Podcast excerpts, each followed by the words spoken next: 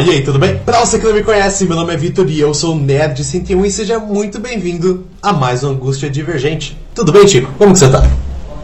É, Vitão. Beleza. Tô feliz, tô empolgado, semana cheia de novidade. E aí, tanto é que a gente ia fazer um Angústia Divergente diferente, ia falar sobre outro tema, era filme de terror, e aparecer umas coisas legais, não, vamos falar das coisas legais, não que de terror não seja, mas...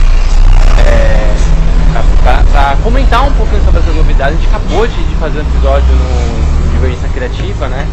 Falando sobre foi, foi, uma seguidinha, né? Um, a gente falou sobre She-Hulk, depois a gente falou sobre Adão Negro e tá aqui a gente de novo juntos para falar sobre o, o, grande assunto do momento, né? Que deixou aí os fãs da, da DC no frisson. Cara, eu quebrei meu recorde de participação em podcast esse mês. Eu acho que esse aqui é o meu sexto ou sétimo podcast esse mês. Caramba, é uma beleza. Mas é isso, né, cara? Acho que tem, tem, bastante, tem bastante coisa acontecendo, muita coisa legal. Eu estou aqui com a minha camiseta do Lanterna Verde. O Lanterna, o. Lembra muito do. Qual que é o nome do primeiro? A Alan Scott, o primeiro Lanterna Verde? Alan Scott, dele mesmo, dele mesmo. É o meu segundo favorito. Meu favorito é o Kyle, mas ele é o meu segundo favorito. Eu gosto muito do Alan Scott. E tanto é que Reino da Manhã e do Lava. A gente pode falar um pouquinho, talvez, sobre Lanterna? Talvez funcione. Ah, hoje, hoje vai. Tem, tem, tem que falar do melhor Lanterna Verde. Pra mim é o John Stewart. Eu, que eu amo no meu coraçãozinho. Você conheceu pelo quadrinho, pelo, pelo, pela, pela animação, né? Foi pela animação. Geralmente quem começou a acompanhar a Lanterna Verde pela animação gosta mais do, do John Stewart. Eu comecei a ler quadrinho nos anos 90 e o Lanterna era o Caio. Eu gostava que ele era desenhista né? Sim. E aí eu, eu, eu desenhava, eu, eu, curtia desenhar, não parei de desenhar pra escrever, pra escrevendo. Mas eu curtia desenhar, eu achava legal ele ser designer, desenhista, ilustrador e tal. E aí ele montava uns, uns construtos diferentes do, do Wall Jordan e tudo mais. Mas bom. A gente vai chegar lá, mas só pra quem tá chegando, acho bom explicar o que é o Angústia Divergente, né? Para quem não sabe, o Angústia Divergente ele é um crossover que nós temos é, com o Divergência Criativa, junto com o Nexp barra Angústia Nerd, onde uma vez por mês nós sentamos e conversamos sobre as mais variadas notícias ou temas quentes do mundo geek nerd. E juramos que um dia ainda vamos fazer sem falar de super-herói. Já é o quarto episódio. Isso, né? Porque, cara, a gente tem um, é um quadro mensal. E aí todo mês acontece alguma coisa seja evento, seja algum anúncio, e aí é difícil a gente não sair desse tema. Mas calma, a gente vai, né, tem torcer pra mês que vem aí na aparecendo. Acho que não, né? Tem Pantera Negra, mas bom. É, vai rolar. A gente algum dia vai falar de Star Wars. Eu quero falar sobre Endor, porque eu preciso assistir. Mas enfim, a gente chega lá um dia. E. Endor, Endor de verdade. Assim, Endor é. Acho que a melhor coisa do Star Wars recente, mas vamos deixar pra próxima. E bem, eu para começar é importante pedir para você Peço caridosamente, se você está ouvindo isso aqui na plataforma digital de áudio do Divergência Criativa, siga o Divergência Criativa para você receber sempre as notificações dos programas maravilhosos que saem do Tico e Agi com algum convidado conversando sobre os mais variados temas. E se você está vendo a live, não se esqueça de se inscrever aqui no canal do YouTube, porque é muito importante para nós. Além de seguir o Nexp no Instagram e o nosso site nextbr.com. Lembrando que esse é o último episódio como Angústia Nerd. O canal vai mudar o nome para Nexp por uma questão de é muito confuso o canal ser Angústia Nerd e a gente ser NextBR. É, é uma questão de logística, o marketing determinou isso, então faz sentido. E vamos começar falando sobre essa pauta quente. Cara, primeiro a gente precisa falar sobre o cargo que, que é Kevin Feige da DC. Porque não é diretor criativo, é Kevin Feige da DC. É, Kevin Feige, tá no contrato, aliás, né? É o Kevin Feige da DC. Eu vou só, vou só dar um passo para trás, né? Que nem tá na pauta passo para trás, só para explicar uma coisa muito importante que, que tem a ver com a compra da, da Discovery, que a Discovery fez, né? Comprando a Warner. E entrou lá o, o presidente, o novo presidente da Warner, agora que é a Warner, a Warner Discovery, né? Que é o David, o David Zaslav, ele fez, tomou ali algumas, algumas iniciativas muito controversas nesse início, né? Ele cancelou a produção do, de uma animação da, do Batman, né, do Cape Crusade. Na verdade, na verdade, não cancelou, a produção continua, mas ela não vai passar mais na HBO Max, ele vai vender né, para a distribuição. Cancelou o filme da Batgirl, É, e, e, aí essas, essas ações, não só essa, mas tantas outras, né? Fez com que os acionistas ficassem tipo com medo.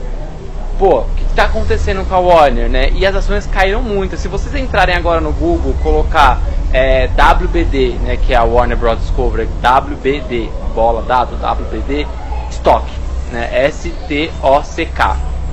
É, vai falar sobre a, a as ações da WBD, da Warner Bros. Discovery. Cara, se você colocar ali as ações dos últimos seis meses, só tá em queda. Ela, ela, ela, ela tá num platô de menos 12, só que ela tá nesse menos 12, menos 13 há muito tempo. Por quê? É, desde que a Zaslav pegou, cara, ela caiu, os acionistas ficaram, porra, e agora? O que tá acontecendo? Uma bagunça tal, estão cancelando coisa. E eles fundiram a Discover, ah, vão fundir, né, o Discover Plus, acho que é isso. Discover Plus, que é uma carga inacreditável, porque HBO Max é um ótimo streaming. É, mas eles vão fundir, ninguém sabe qual, qual nome vai ficar. Se vai ficar HBO Max, Discover, provavelmente vai ser um terceiro nome, né? Mas eles vão fundir e aí não vão fazer mais é, é, séries originais, né? Na verdade, não vai existir mais originais da HBO Max. Vai ser ou é original HBO, que já Game of Thrones era, era isso, Watchmen, é, Westworld, então tem outras séries que eram já da, da, da HBO. cara, uma bagunça. As, os, os acionistas ficaram, porra, e agora? E aí ele foi falar, olha, calma aí, gente, temos um plano. Na verdade não tinha, mas ele precisava falar que tinha pra pros acionistas. Ó, oh, confia, confia, tá no carro, ó. Tá, tá lá, tem uma pastinha no carro, ó, fino. Confia, confia, não tinha plano nenhum. Mas nesse, nessa confia ele falou, vamos, contra, vamos criar o DC Studios cuidar e ter um plano de 10 anos dos filmes da DC. A, a, a, entrou acionista? Não entrou. E aí, entre é, a, lá o anúncio do Zaslav até hoje a chegada desse chefe, alguns nomes entraram ali na roda, né? Um deles era o, o produtor executivo da série da CW, que ele que, que, montou todo esse universo de séries, começou em Arrow e foi o. Qual que é o nome dele? Alguma coisa Berlani. Eu não lembro o primeiro nome dele, mas é uma coisa Berlani.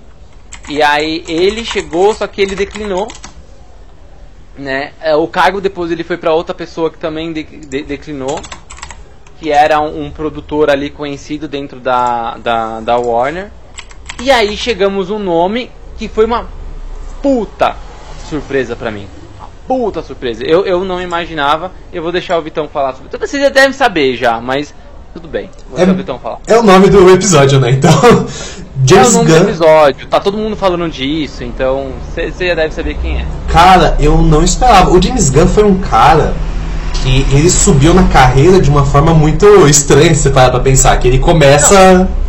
E, e, e é, é, é muito, muito vertical, né? Muito. Ele tem pouquíssimos filmes, ele é muito vertical. Só uma curiosidade, isso é uma, eu não sabia. Sabe a Penny de The Office? Ah. Ela é ex-esposa dele, eles eram casados. Ah, eu não sabia. Eu não sabia. Eu sei é. que ele é casado hoje com a. Esse é o nome da atriz, mas é. Fez Esquadrão Suicida, Peacemaker, fez agora Adão Negro, a loira, esse é o nome dela. Ah, eles casaram, saiu esses dias. É, é uma curiosidade totalmente inútil, mas eu acho isso muito interessante por algum motivo. Mas é. o James Gunn, ele começa, até aqui remetendo aqui a pauta do tipo, agora a gente entrou. Eu não comecei a pauta com esses passos antes porque não tinha, então veja bem. Não tinha, eu só.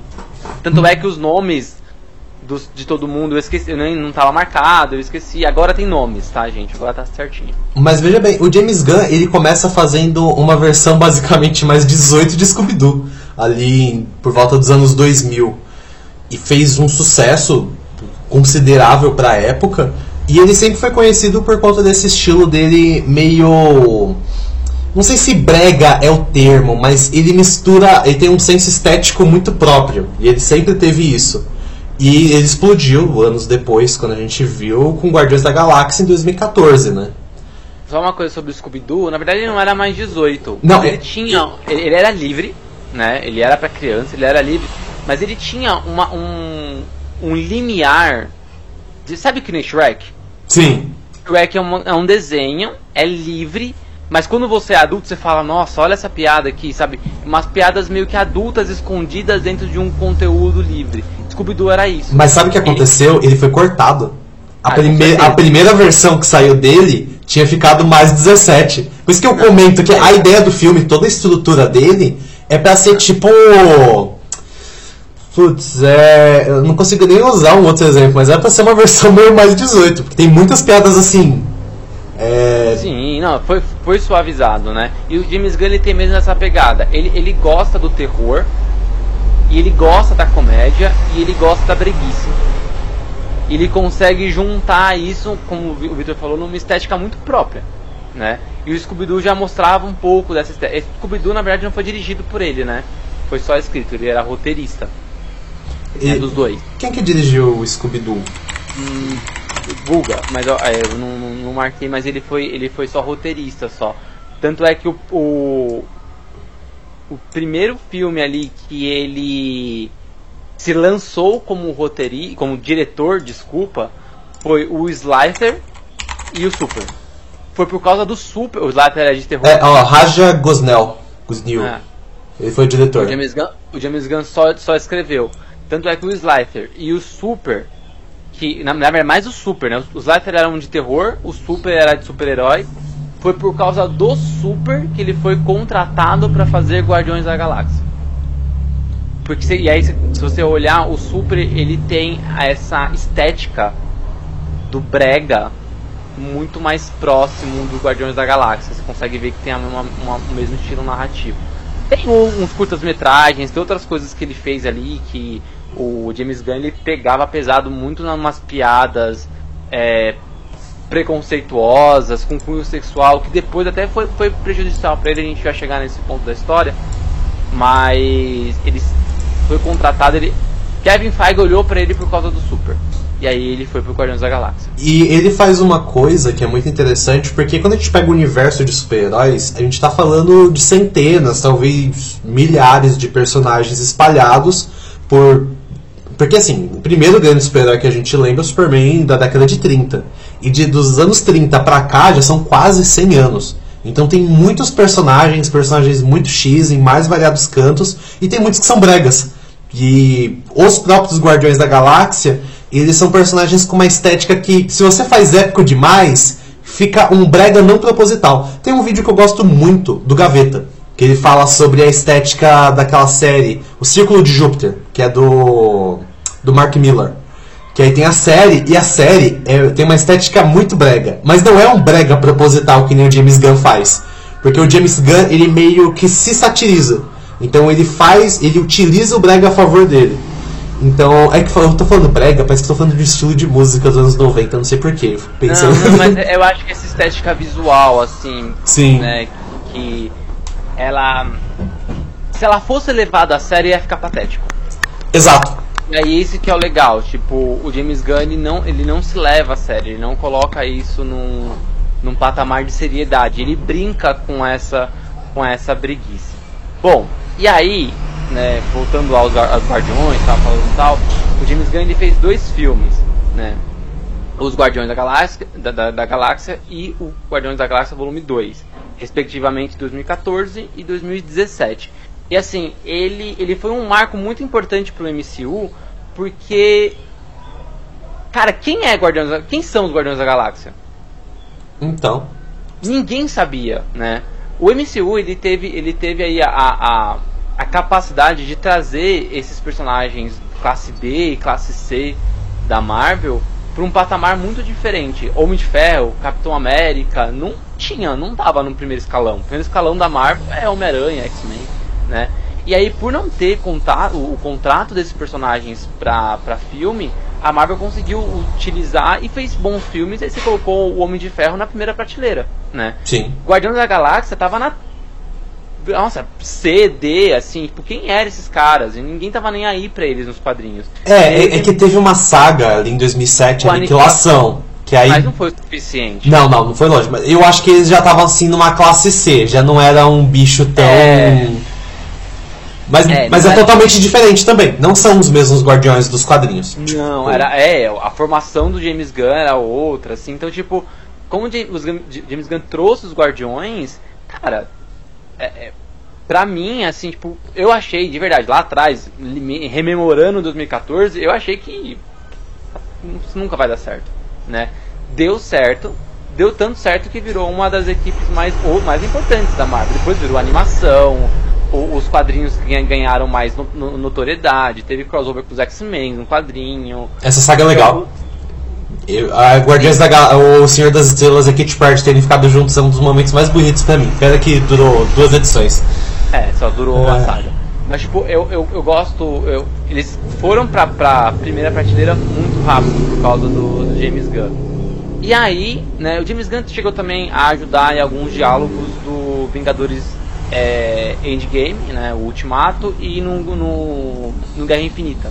Né, os diálogos onde tinha os Guardiões ele ajudou a escrever, mas só isso, só.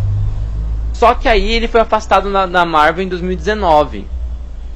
Porque teve uma, um grupo de pessoas conservadoras lá nos Estados Unidos tem como hábito é, chafurdar no passado de, algum, de algumas pessoas que elas sabem que são polêmicas, né? E que estão com notoriedade. E aí eles foram atrás de twitters antigos do James Gunn. E ali entre 2009 e 2011 ele tinha algumas, algumas postagens de umas piadas super sem graças que faziam alusão à pedofilia, é, putz, e outras coisas com cunho, com cunho sexual, preconceituoso, etc. E aí, por causa disso, a Marvel demitiu o James Gunn, afastando ele do terceiro Guardiões da Galáxia, né? Que ia, que ia fechar a trilogia. A DC olhou isso, né? E contratou o cara. Ó, viu que o cara tava solto lá, o James Gunn, sabe, ganhou notoriedade na Marvel, contratou e deu carta branca para ele. Apresentou para ele vários projetos, né? É, dentro desses projetos a gente sabe que tinha a Liga da Justiça, tinha Superman, tinha várias franquias e ele escolheu fazer o Esquadrão Suicida, que nada mais é do que os Guardiões da, da, da Galáxia da DC. Na verdade, o oposto, né? Os Guardiões é, é, o Esquadrão Suicida da Marvel. E aí ele fez o segundo, mais ou menos, né? É que, é que os Guardiões eles são vilões fora da lei, mas eles não são tão vilanescos. É, né? é, é, que aí entra um negócio que é na correspondência, mas a pegada essa era a ideia. Não tinha. É, a ideia era essa. É. Porque a delícia que é dos. Quando os acionistas olham e falam, esse cara pegou um personagem que ninguém ia trabalhar direito e tornou o cara um personagem milionário. Cara, que lindo. O Bolinha, bicho. De onde diabo alguém ia conseguir resgatar o Bolinha? Isso é ok resgatar a vírgula, né? Porque, tipo, é, é, cara, ele simplesmente pegou o cara do fundo do, do, do, dos quadrinhos mais que ninguém lê. Cara, sanguinário. Duas pessoas leram esse quadrinho, o Grant Morrison e o James Gunn. Ninguém mais leu isso. O, o Sanguinário é um vilão muito ruim do Superman. Muito ruim. Né? E o, o cara tava liderando. Falando, aí ele, James Gunn fez uma sequência Peronomucho do filme de 2016. É, é, se passa depois dos acontecimentos daquele filme, na verdade até depois de Aves de Rapina, né? E aí ele pega, ele constrói uma nova equipe de esquadrão pós aquela. Então tipo ele é, é pega a Alequina, pega o Rick Flag, a Amanda Waller, então eles voltam, só que eles montam um, um novo esquadrão e aí ele consegue colocar o esquadrão de volta, né, depois aqui do fiasco de 2016, ele consegue Sim. colocar de volta, mesmo com pandemia, mesmo com problemas de ter é, estreado no cinema junto com a HBO Max por causa da pandemia. O filme ele fez um relativo sucesso, não foi, não, fez grana, né, porque não teve bilheteria para isso. Mas ele fez um, um, relativo sucesso e dentro ali da, do contrato que a DC, a Warner, deu pro James Gunn era tipo a franquia do Esquadrão Suicida é sua. A franquia que você escolher vai ser sua. E aí ele também é, passou a fazer um, uma série spin-off, né, o, o Peacemaker, e tem outros projetos aí, né, segunda temporada do Peacemaker, tem a, uma provável série da Amanda Waller, outros filmes da, do Esquadrão, que, a, que tá na mão dele. Deixa eu até abrir um parênteses, Tico. sobre o efeito James Gunn pros universos dos super-heróis. É, desculpa, eu te cortei? Tudo certo? Não, não, não, tá tudo certinho, é isso aí. É porque, lembra quando falaram que o Heath Ledger ia ser o Coringa lá em 2000 e 2007, 2006? Que aí todo mundo, putz, quem escolheram Coringa é o Heath Ledger, não vai dar certo. Ah, acabou de fazer um, um personagem que é viado num, filme. blá, blá, blá. É, aí colocou, e aí de repente todo mundo agora fala assim, putz, independente do acordo que escolhe, fala, putz, o Heath Ledger conseguiu, vai te surpreende. Eu acho É. que causou, o James Gunn causou um efeito semelhante, de tipo, o personagem mais merda, todo mundo fala, pô, Guardiões deu certo. Então, pode virar.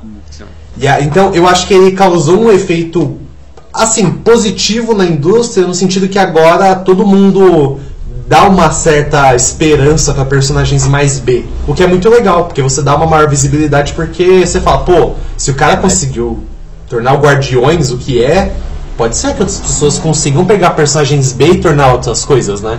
Eu acho que isso não acontece. Acontece com o James Gunn. Então, e cara, eu ouvi, eu ouvi muito esse argumento de tipo, putz, se fizeram aquilo com Guardiões, conseguem fazer isso. Muito, por exemplo, com Homem-Formiga, falaram muito disso.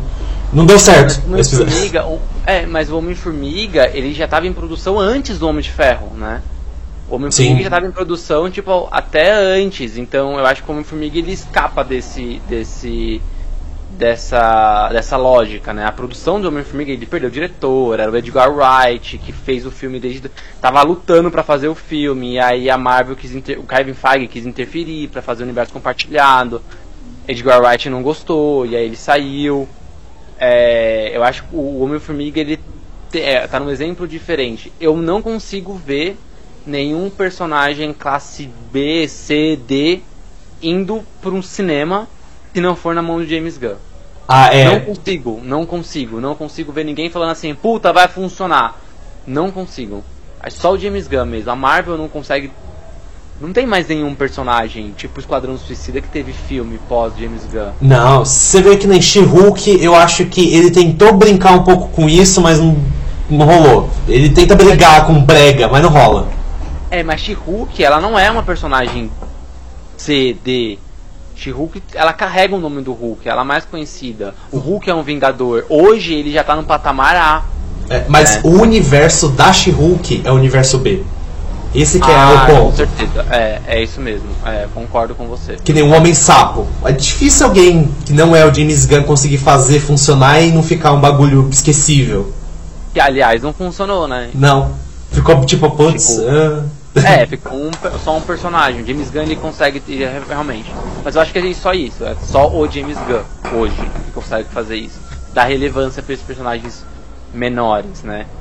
Bom, depois disso, da passagem dele pra DC, na verdade não depois, mas enquanto ele tava já produzindo as coisas pra DC, a Marvel recuou e recontratou ele porque ela não conseguiu nenhum substituto pra dirigir o Guardiões 3. Até chegar a tentar o Taika Waititi, mas ele não, ele declinou, ele falou, eu não vou continuar o trabalho de James Gunn, é muito específico do James Gunn.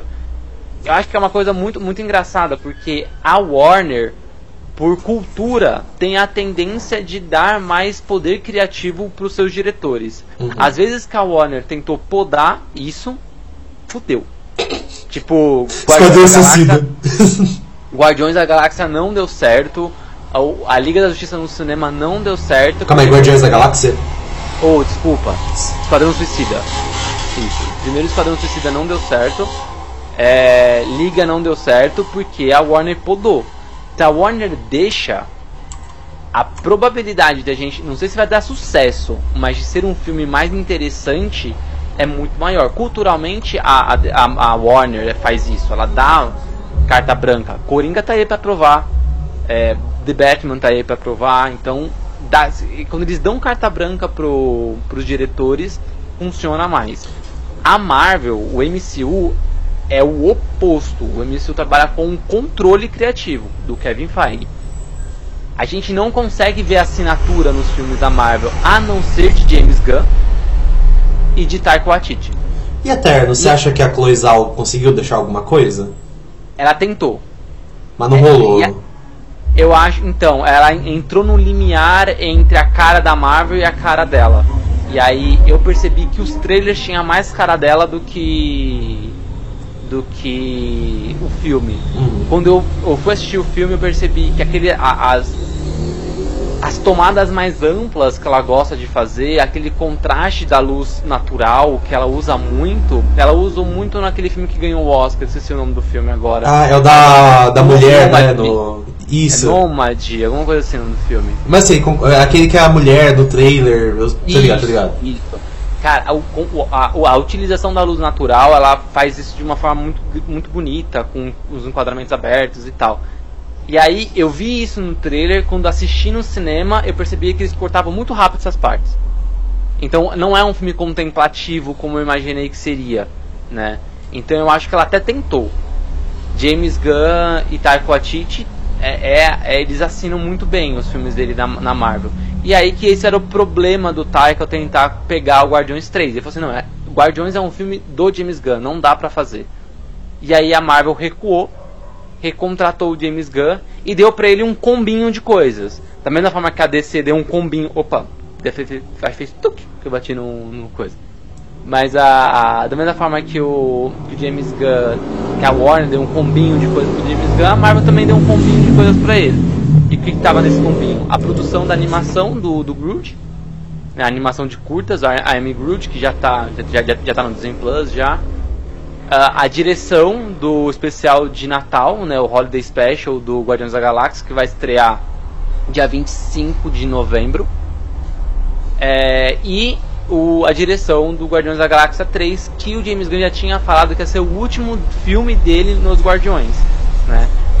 É, então ele ia voltar pra DC, ou voltar pra Marvel, terminar essa, esse combinho de coisa e voltar pra DC pra terminar o Peacemaker, segunda temporada, mais um filme do Guardiões, mais o.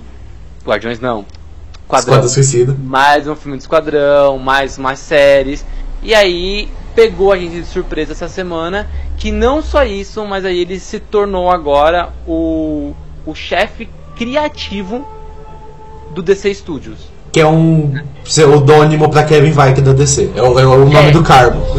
Isso, é o Kevin Feige. A única diferença é que o Kevin Feige na Marvel, ele é um ele é um chefe criativo e executivo. Então o Feige, ele tem ele, ele que faz a junção das histórias, né? A, o, o que que junta com o que, o que que e não só e não só da participação de personagens, tá? Mas também de uma organização de planejamento. Ah, a gente vai ter três filmes por ano, quais filmes, que, que vai acontecer nesses filmes, qual vai ter impacto no outro, qual que não vai ter. É, é importante que as franquias precisam ter uma continuidade entre si, mas mesmo assim faz parte de um todo.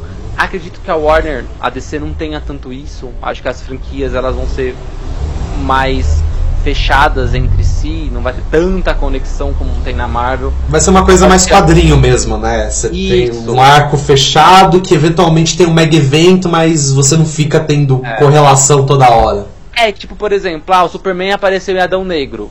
Mas a aparição do Superman em Adão Negro não vai ser importante pro Homem de Aço 2.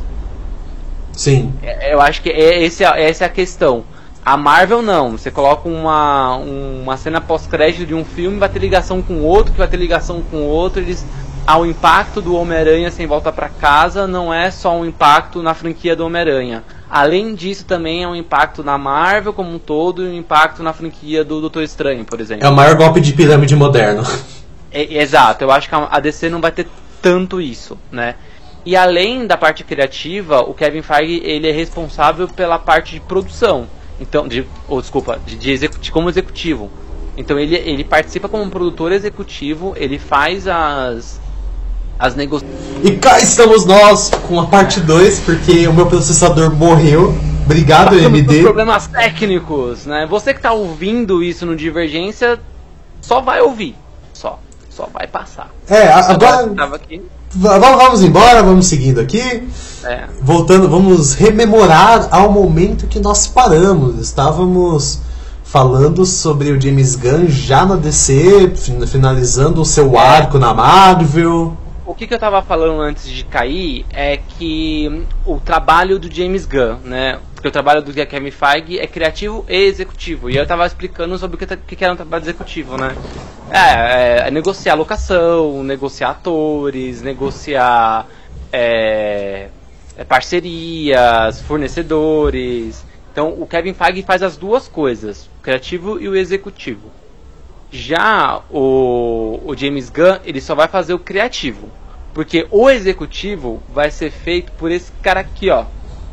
É. O Peter Zafran. Peter Zafran. O que, quem é esse cara? E aí sim, se James Gunn é um cara que entende de super-heróis, ele gosta de quadrinho, ele incentiva a leitura de quadrinho, ele gosta de fazer filmes de super-heróis. O Zafran é o cara que entende de franquia, porque ele é o produtor que trabalha junto com James Wan há muito tempo. E quem é James Wan é o diretor, produtor e criador da, dos filmes Invocação do Mal, de toda a franquia Invocação do Mal. E o Zafran, ele é produtor executivo dessa franquia. Então, e também foi produtor executivo do filme do Aquaman, porque ele sempre está junto com, com o James Wan. Então a DC contratou um cara que criativamente gosta de super-heróis, entende super-heróis, entende quadrinho, e contratou um, cara para ser o produtor, o, o, a, o chefe executivo que entende de franquia. E cara, que é uma franquia que é organizada, mas a timeline dela é uma bagunça, é Invocação do Mal. Porque o primeiro filme é aqui, aí o segundo se passa depois, o Annabelle se passa antes, aí o Annabelle 2 é durante, o 3 é antes. É, é, um, é um nó. E o Zafran tá ali organizando esse nó. Então, cara, eu acho que foi, foi de verdade a, a, uma das escolhas mais acertadas. O Zafran pra mim não é uma. não é um, uma surpresa. Sabe? O cara com o trabalho do Zafran na Warner, pra mim não é uma surpresa. Né? Ah, lembrando, a Evocação do Mal é da Warner, tá? É, agora, a surpresa para mim é o James Gunn. O James Gunn fazendo essa dobradinha com, com o Zafran, pra mim é. é eu, eu fiquei. Cara, eu vibrei, juro por Deus, eu vibrei.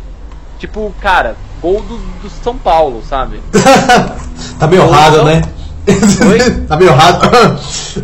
ah, não, tudo bem, eu, não, eu sou filho, 10 anos, você pode me zoar o que você quiser, 10 anos de sofrimento, você não, não consegue me zoar mais, eu queria caça. é. Então, tipo, mano, foi gol sai correndo a minha marida, o que está acontecendo? Eu, James Wan, o chefe da DC. Aqui? Aí ela sabe, ela acompanha os filmes comigo, ela sabe. Ela fala assim, sério, você tá feliz por causa disso? Eu falei, muito feliz, porque eu não acreditava que seria o James Gunn. Com os nomes que foram, que circularam, eram nome muito de produtores, executivos, não tinha um nome de peso tão criativo assim como o James Gunn, saca? Então eu fiquei muito, muito feliz de ver um, um, um fã de quadrinho essa posição. Porque assim, na boa, Vi, quem, é, quem era Kevin Feige antes da Marvel? A gente não sabe, a gente Sim. conhece o Kevin Feige pós. Ok, se a gente pesquisar, a gente vê os trabalhos, não estava na pauta, não pesquisei. Mas no contexto geral, você não sabe quem é. James Gunn você sabe. Sim. O, o nerd, o nerd comum, o nerd médio que assiste filmes da Marvel, DC, sabe quem é James Gunn. Então essa figura ela é muito importante para quem tá, sabe, pô, esse cara é o diretor do Guardiões da Galáxia, diretor de Esquadrão Suicida, de Peacemaker. Peacemaker é, é quase, quase unanimidade a melhor série de super-heróis do ano. Melhor do que as, do que as da Marvel. Peacemaker tipo, foi ano passado, né? Foi esse ano. Nossa, foi esse, esse ano? Foi comecinho desse ano. É, tá fácil. É, né? Competição é, não tá difícil. É, então, melhor, foi a melhor série de super-heróis. É, é, Esquadrão Suicida, é, não vou dizer que é unanimidade, mas pra muitos, inclusive pra mim, melhor filme da DC, do, do, do, desse, desse universo compartilhado da DC, entendeu? Então, Guardiões da Galáxia, putz, é um filme que, que levou pra Marvel a, a, a possibilidade de você pegar um personagem CD e colocar na primeira prateleira. Então gente, as pessoas sabem quem é James Gunn. Então, cara, eu fiquei de verdade impressionado. Lembrando que não vai ser só o universo cinematográfico, mas também vai mexer com as animações que são um e carro série. e série.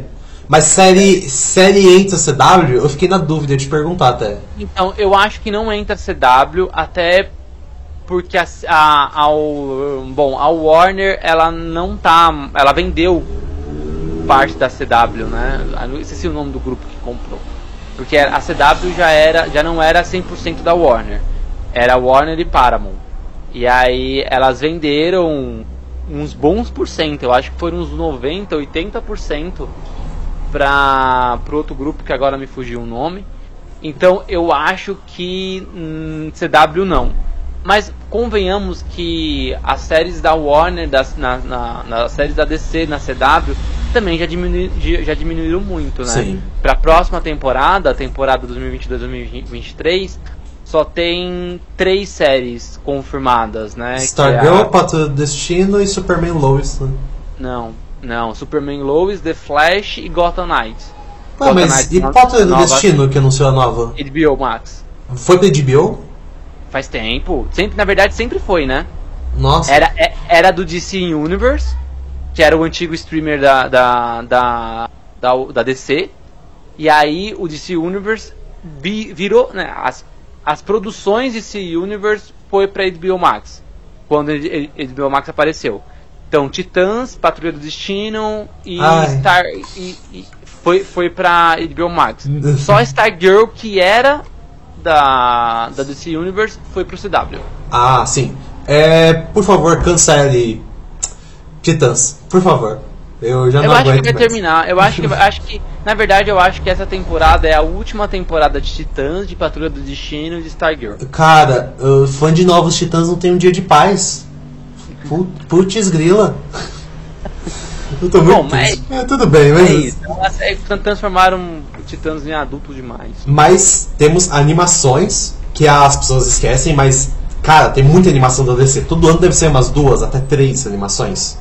É, live action, pelo menos umas duas, três. A gente tá vendo é, um novo universo live action formado, né? Live é- action. Ah, desculpa. Ah, live action não, perdão. Animado. É, é longa animado. Ah, isso. Né? Longa animado.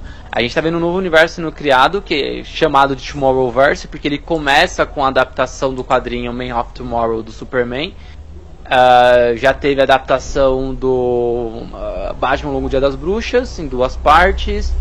Um, umas, um longa do da Sociedade da Justiça com a Mulher Maravilha e um do Lanterna. Então esses já fazem parte ali desse, desse novo universo que eles chamam de Tomorrowverse. Que provavelmente vai, vai é, cair, vai acabar em uma crise na- nas Infinitas Terras de animação. Lembrando, Esse é a- o boato. lembrando que existe um grande arco que começa em Flashpoint, que a gente teve antes agora desse Tomorrow, e acaba É. na Guerra de Apocalipse, que eu nunca vi algo tão desgraçado em animação na minha vida. É, é, esse, esse também esse já foi, né? Esse universo de, de longas animados já, já, acabou. Mas também era, porra, foi, foi o primeiro universo de longa, longas animados, né? Então. Que a Warner criou. Ó, Puta, fica eu- aí até uma pauta futura pra conversar sobre esse É. arco, que é muito são bom. muito- eles são muito bons, muito bons mesmo. Então, assim, eu acho que o James Gunn não vai ter tanta. É, tanto dedo nele na- na- nas animações, eu acredito que não tanto. Mas Uhum. eu acho que as séries que vão estar na HBO Max, né, Peacemaker e outras séries do DCU, ele vai. Eu acho que ele vai estar mais presente, né? É, é legal também lembrar que Peraí que eu. Peraí, me perdi aqui. Ah, tá, então. O. é, Cara, esse, esse lance, esse lance das, da- da- das animações, eu até fiquei pensando é, que ele até pode fazer. Por que, que eu acho que as animações que já existem no, da DC, talvez ele não mexa tanto a mão, não coloque tanto a mão? Porque deve ter um, já um, uma pseudo-organização do que a equipe lá da DC, da, da Warner Animation tá fazendo. Eu acho que as animações que o James Gunn deve mexer são as animações que vai ter ligação com não é mais DCEU, né? É só DCU agora, né? DCU, DC Universe, né? O Extended saiu. Eu acho que vão ser animações que vão ter ligações diretas com, com o DC Universe, o universo de filmes. Da mesma forma que a Marvel tá fazendo com o What If, com Marvel Zombies, com o Spider-Man Freshman Year, eu acho que a DC vai fazer com as animações. Cara, seria uma proposta interessante e a DC ela arrasa nas animações desde os anos 90. E eu posso falar uma coisa, não tá na pauta, mas era uma vontade muito grande minha quando as pessoas estavam falando para voltar o Snyderverse, né? Eu sou extremamente contra voltar o Snyderverse. Uhum. É, eu acho eu, contra, assim, eu não concordo muito com a antiga gestão da Warner, né, em ter interrompido. Se você deu o, o, o, deixou o cara fazer, deixa o cara concluir. Uhum. É, é, isso. Sou contra ter interrompido. Mas também é concordo que a ideia do Snyder não era muito boa, não. É, de, de ter um universo finito. Mas convenhamos que uma animação da Liga da Justiça no universo Nightmare seria muito foda. Cara, ó, eu vou fazer o seguinte, eu vou comprar uma ação da Warner Bros. Discovery pra falar como acionista. Aí... Tá muito barato. Deve tá muito barato, porque tá caindo. Tá 12 Mas, conto. Ó, ó, vou comprar agora. Zack Snyder parece que vai voltar e auxiliar no roteiro de Um Homem de Aço 2. Hum. Parece. Não gostaria, mas parece. É, é que eu gostaria de, eu gostaria de verdade que ele. O Zack Snyder já dirigiu animação. Né? Acho que era a Lenda dos Guardiões, alguma coisa assim. Que era de umas. De umas coruja. Né? Eu não lembro o nome do filme exatamente, mas era alguma coisa assim, além dos Guardiões. Ah, é Guardiões. Eu lembro desse filme. É, ele Gua já é. dirigiu. É Guardians of Gahul, é a lenda dos Guardiões. A lenda dos Guardiões. Isso mesmo. Ele, ele já dirigiu animação, ele, ele tem experiência nisso. Cara, dá, dá pra ele dirigir uma, uma animação da, da Liga da Justiça Nightmare. Batman, Exterminador, Flash, é, Mera, Cyborg lutando contra o Superman. Pô, é isso, sabe? Ah, e o Coringa também, né? Tava, é, tava o Coringa tá. no Nightmare. Então, cara, é isso, bota lá, chama os caras pra dublar, chama Ben Affleck pra dublar, chama Amber Hard, não sei se volta, mas chama Jared Leto pra dublar. Eu acho que o Jared Leto ia achar super divertido dublar um desenho. É, né? provavelmente também o quem não volta é o essa Miller, né? Acho que ele também não volta. Não sei, tá meio Ezra Miller, é, Miller também pode não voltar, mas eu, eu, eu, sou a favor disso, então mas é isso que eu acho. Eu acho que as animações vão ser animações mais vinculadas ao DCU. Não sei se vai entrar as animações tipo do Tomorrowverse, por exemplo, e as animações originais que continuam. Né? Recentemente a gente teve o, as histórias dos super filhos, né? O, o Damian com o John juntos e ela não faz parte do Tomorrowverse, era uma, uma um, longa, um longa animado é, original. Então eu acho que esses também vão continuar. E convenhamos que Caped Crusade é, vai para outra distribuidora. Então eu nem sei se o James Gunn vai ter a mão de tipo, oh, traz de volta. É, eu acho que agora ele vai levar um bom tempo até arrumar a casa. Eu acho que até a gente sentir o plano vai levar uns dois anos. Ah, depois que lançar The Flash. Quando lançar The Flash, eu acho que a gente vai conseguir ter um pouco mais de, de tato. E até pra gente falar agora, Tico, o que, que a gente sabe que tá certo? O que, que temos Boa. certeza. Boa. Bom, certeza absoluta, né? A gente tem o resquício da antiga, da antiga diretoria, né? Que são os três filmes confirmados para o ano que vem. Né? A gente tem é, Shazam Fura dos Deuses em março. The Flash em junho ou julho. Não lembro a data certinha, acho que é junho. E Aquaman Reino Perdido em dezembro. Então são esses três filmes. Tem o Besouro Azul, que tinha a estreia programada para agosto. Só que essa estreia foi antes deles mudarem as datas de Shazam, de Aquaman. Lembra que Aquaman ia sair em dezembro desse ano, Sim. aí foi para fevereiro e depois foi para dezembro, né? É, Aquaman, Shazam era para fevereiro do ano que vem, veio para dezembro desse ano e voltou para março do ano que vem. Então antes dessas trocas, Besouro Azul ia sair em agosto. É, como no ano que vem, esse ano ia ter três filmes da, da DC, acabou tendo só dois. Não estou contando Super Pets. Sim. Né? Então ia ter, ia, ia ter três, né? Ia Batman, Adão Negro e mais um. Esse mais um foi pro ano que vem. Então ano que vem ficaria com quatro. Eu duvido muito que a Warner tenha dinheiro para lançar quatro filmes no ano que vem. Bem difícil. Lembrando então, que o Flash sai no meu aniversário. Fica a dica. Ó, oh, boa. Oh, a gente poderia assistir junto, hein? Pô, oh, eu fecho. Fazer um é, bagulho eu tô, eu tô. Bom, eu, eu, eu provavelmente vou assistir mais de uma vez no cinema, porque já vou levar meu padrasto e tal. Ele gosta muito do Batman, né? Então pra ele ter dois Batman no filme. Ué, aí. É, ele vai ficar, ele vai se esbaldar. É, e aí o. Então eu duvido que quatro filmes lancem no ano que vem. Então, Besouro Azul, se não for cancelado, porque tem o fantasma ainda do cancelamento.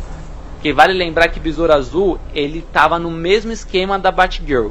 Eles iam ser lançados esse ano no HBO Max. Só que Batgirl ficou sem data de lançamento e Besouro Azul virou um filme para cinema.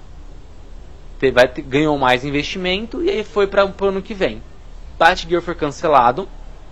E então a gente tem esse fantasma ainda da Batgirl. Será que vai ser cancelado? Será que não vai? Como é que vai ser?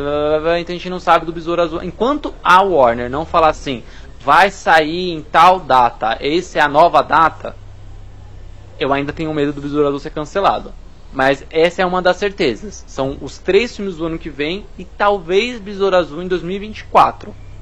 Já tô, já tô pensando que a data dele vai pra frente, né? E Lem seria lembrando bom ver. que lembra, eu gostaria muito, né? Lembrando que é,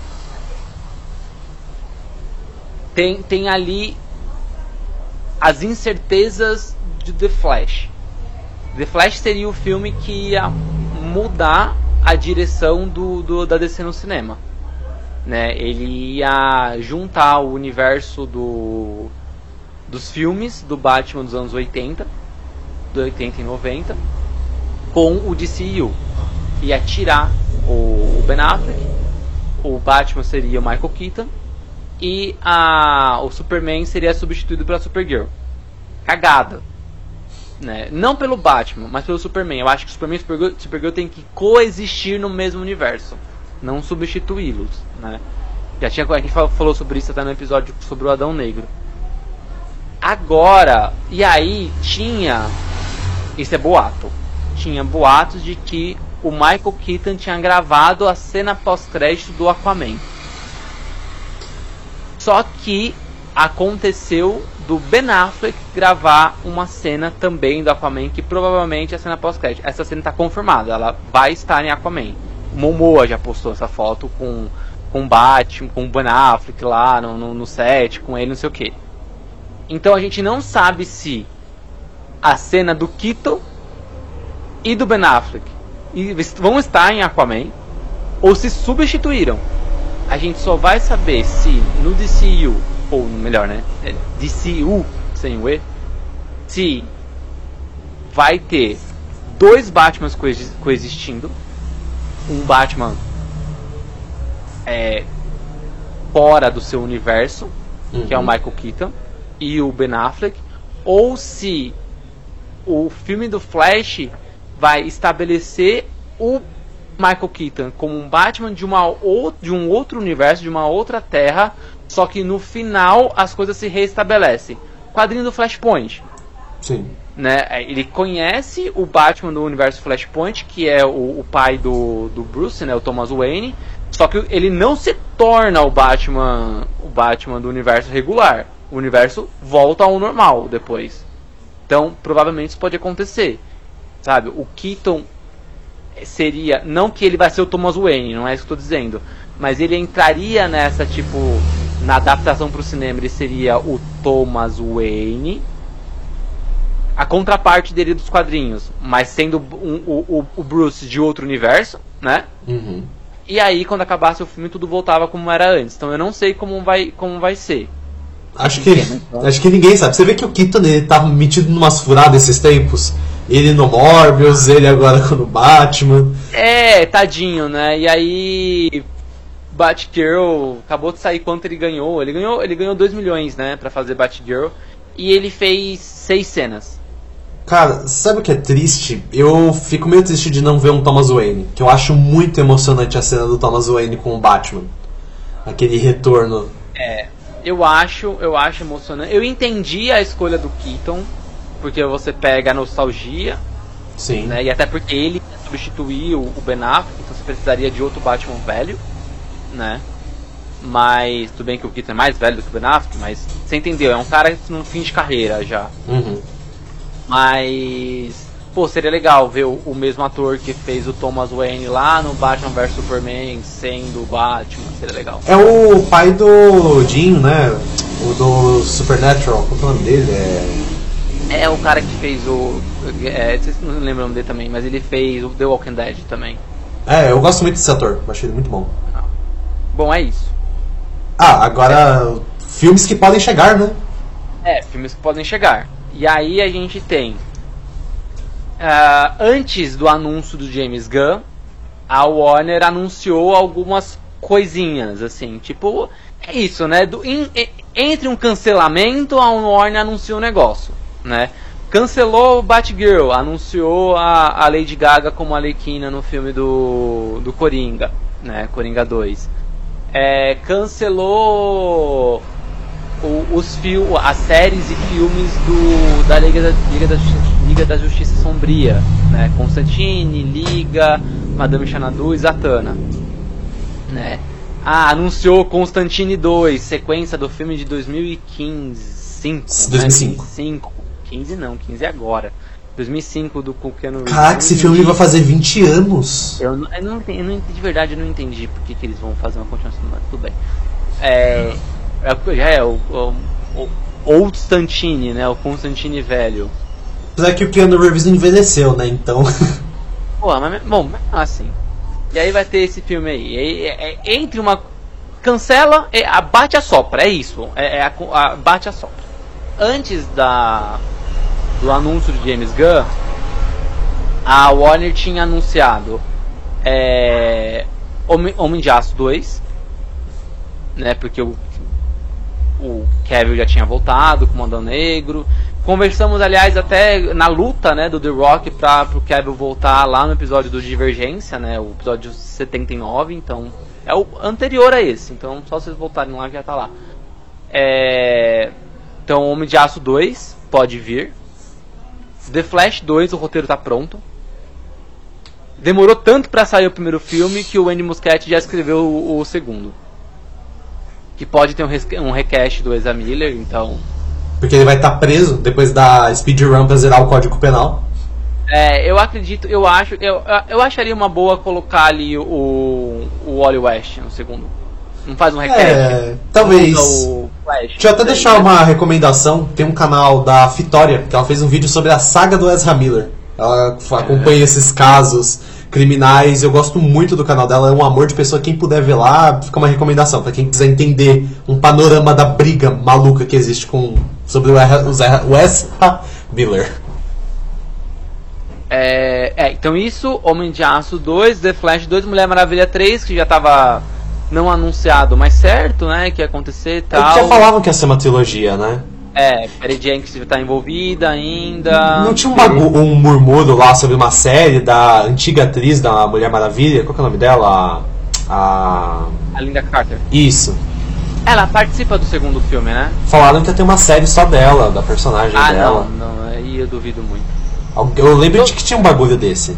Eles iam fazer uma série sobre Amazonas, né? Eles, não, que não foi anunciado, tipo, ah a Warner tem muito disso, ela recebe muito roteiro. E aí, é, de Hollywood, é, Hollywood Reporter, Collider, CBR, esses lugares acabam anunciando isso, né? Ah, vamos fazer uma série da Amazonas, mas na verdade nunca, nunca, nunca foi fechado de que ia fazer é. mesmo, né? Mas hoje, hoje com essa gestão eu duvido. Ah, não. Mas também é, é tipo aquela série que queriam fazer dos monstros do fundo do mar do Aquaman. Não era, era mentira. Era mentira? era uma série do. O, é, esse nome era pro James Wan despistar os fãs. Era do Black Manta a série. Eu já volto já. A minha cachorra tá latindo que nem louca. Vai, vai enrolando o pessoal.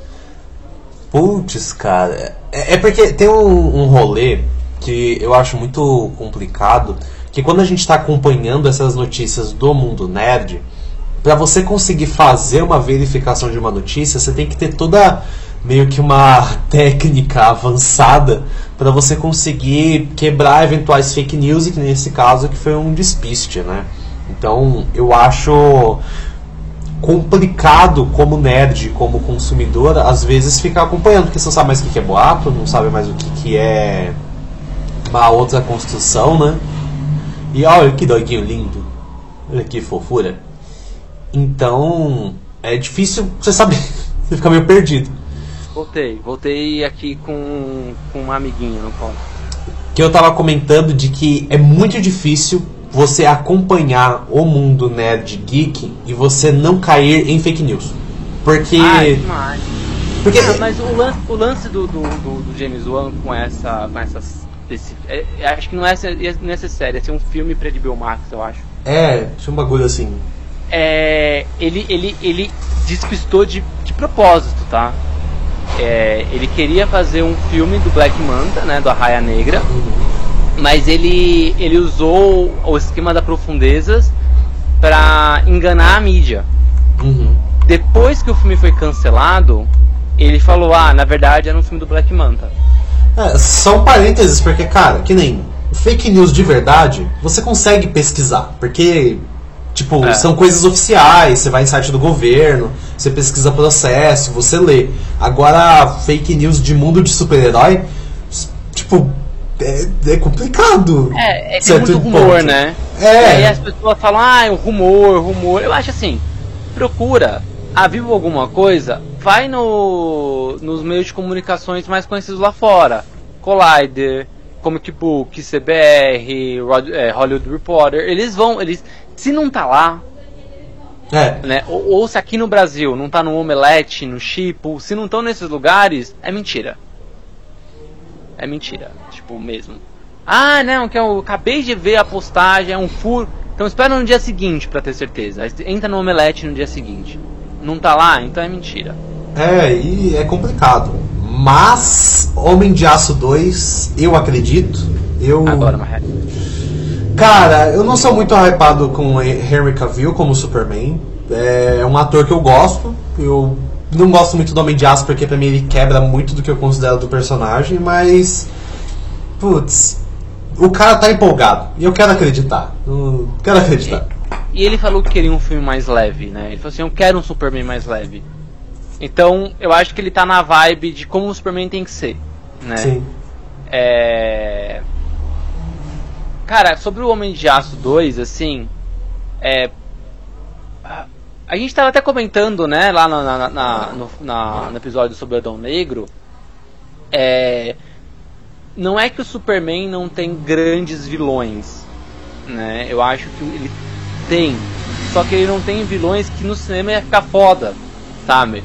O Bizarro, Parasita, Metalo. Será que esses caras no cinema ia fazer um filme legal? Né? Sabe um que eu acho que ia ser muito bom? Até. Lembra aquela fase do exílio do Superman do John Byrne? Tem um momento que o Superman ele acaba matando alguém e aí ele vai pro espaço treinar pra aprender a utilizar os seus poderes. Eu, eu acho que o Superman que a gente tem no universo DC é muito quebrado. Ele tá muito forte, tá muito estourado. Então eu acho que um arco dele lidando com, aprendendo a lidar com os poderes dele, ou dando uma baixada na força dele, pra dar uma. Tipo assim, pra criar desafios, porque agora ele tá muito overpower. Tipo. Ele, É. ele é tão rápido quanto o Flash. Tá tipo. É, eu acho, eu acho que, cara, minha cachorra tá louca. Eu vou explicar por quê. A- Aqui a gente tá na sexta-feira antes do dia das bruxas. E as crianças. As crianças, elas estão pedindo é, bala. Caraca, que fofo. né? Deixa, então, e aí, o que acontece? É, eu acho que o vilão tem que ser o Brainiac. Seria um Eu acho, vilão. eu acho que tem que ser o Brainiac. Acho que o Brainiac é o único vilão grande o suficiente. Porque, assim, é, nunca teve. Primeiro que nunca teve o Brainiac em filme, é sempre o Zod ou o Lex Luthor, Sim. né? Então eu acho que o Brainiac é um, é um, é um bom vilão. É só você ficar aqui, cara. acho que o Brainiac é um bom vilão, né? É, e agora para um terceiro filme, Deus sabe, sabe? Vamos, vamos pensar Cara. nesse primeiro. Sabe o que eu queria muito? Eu tava pensando antes de dormir. Adaptar, ao- adaptar ao Star Superman.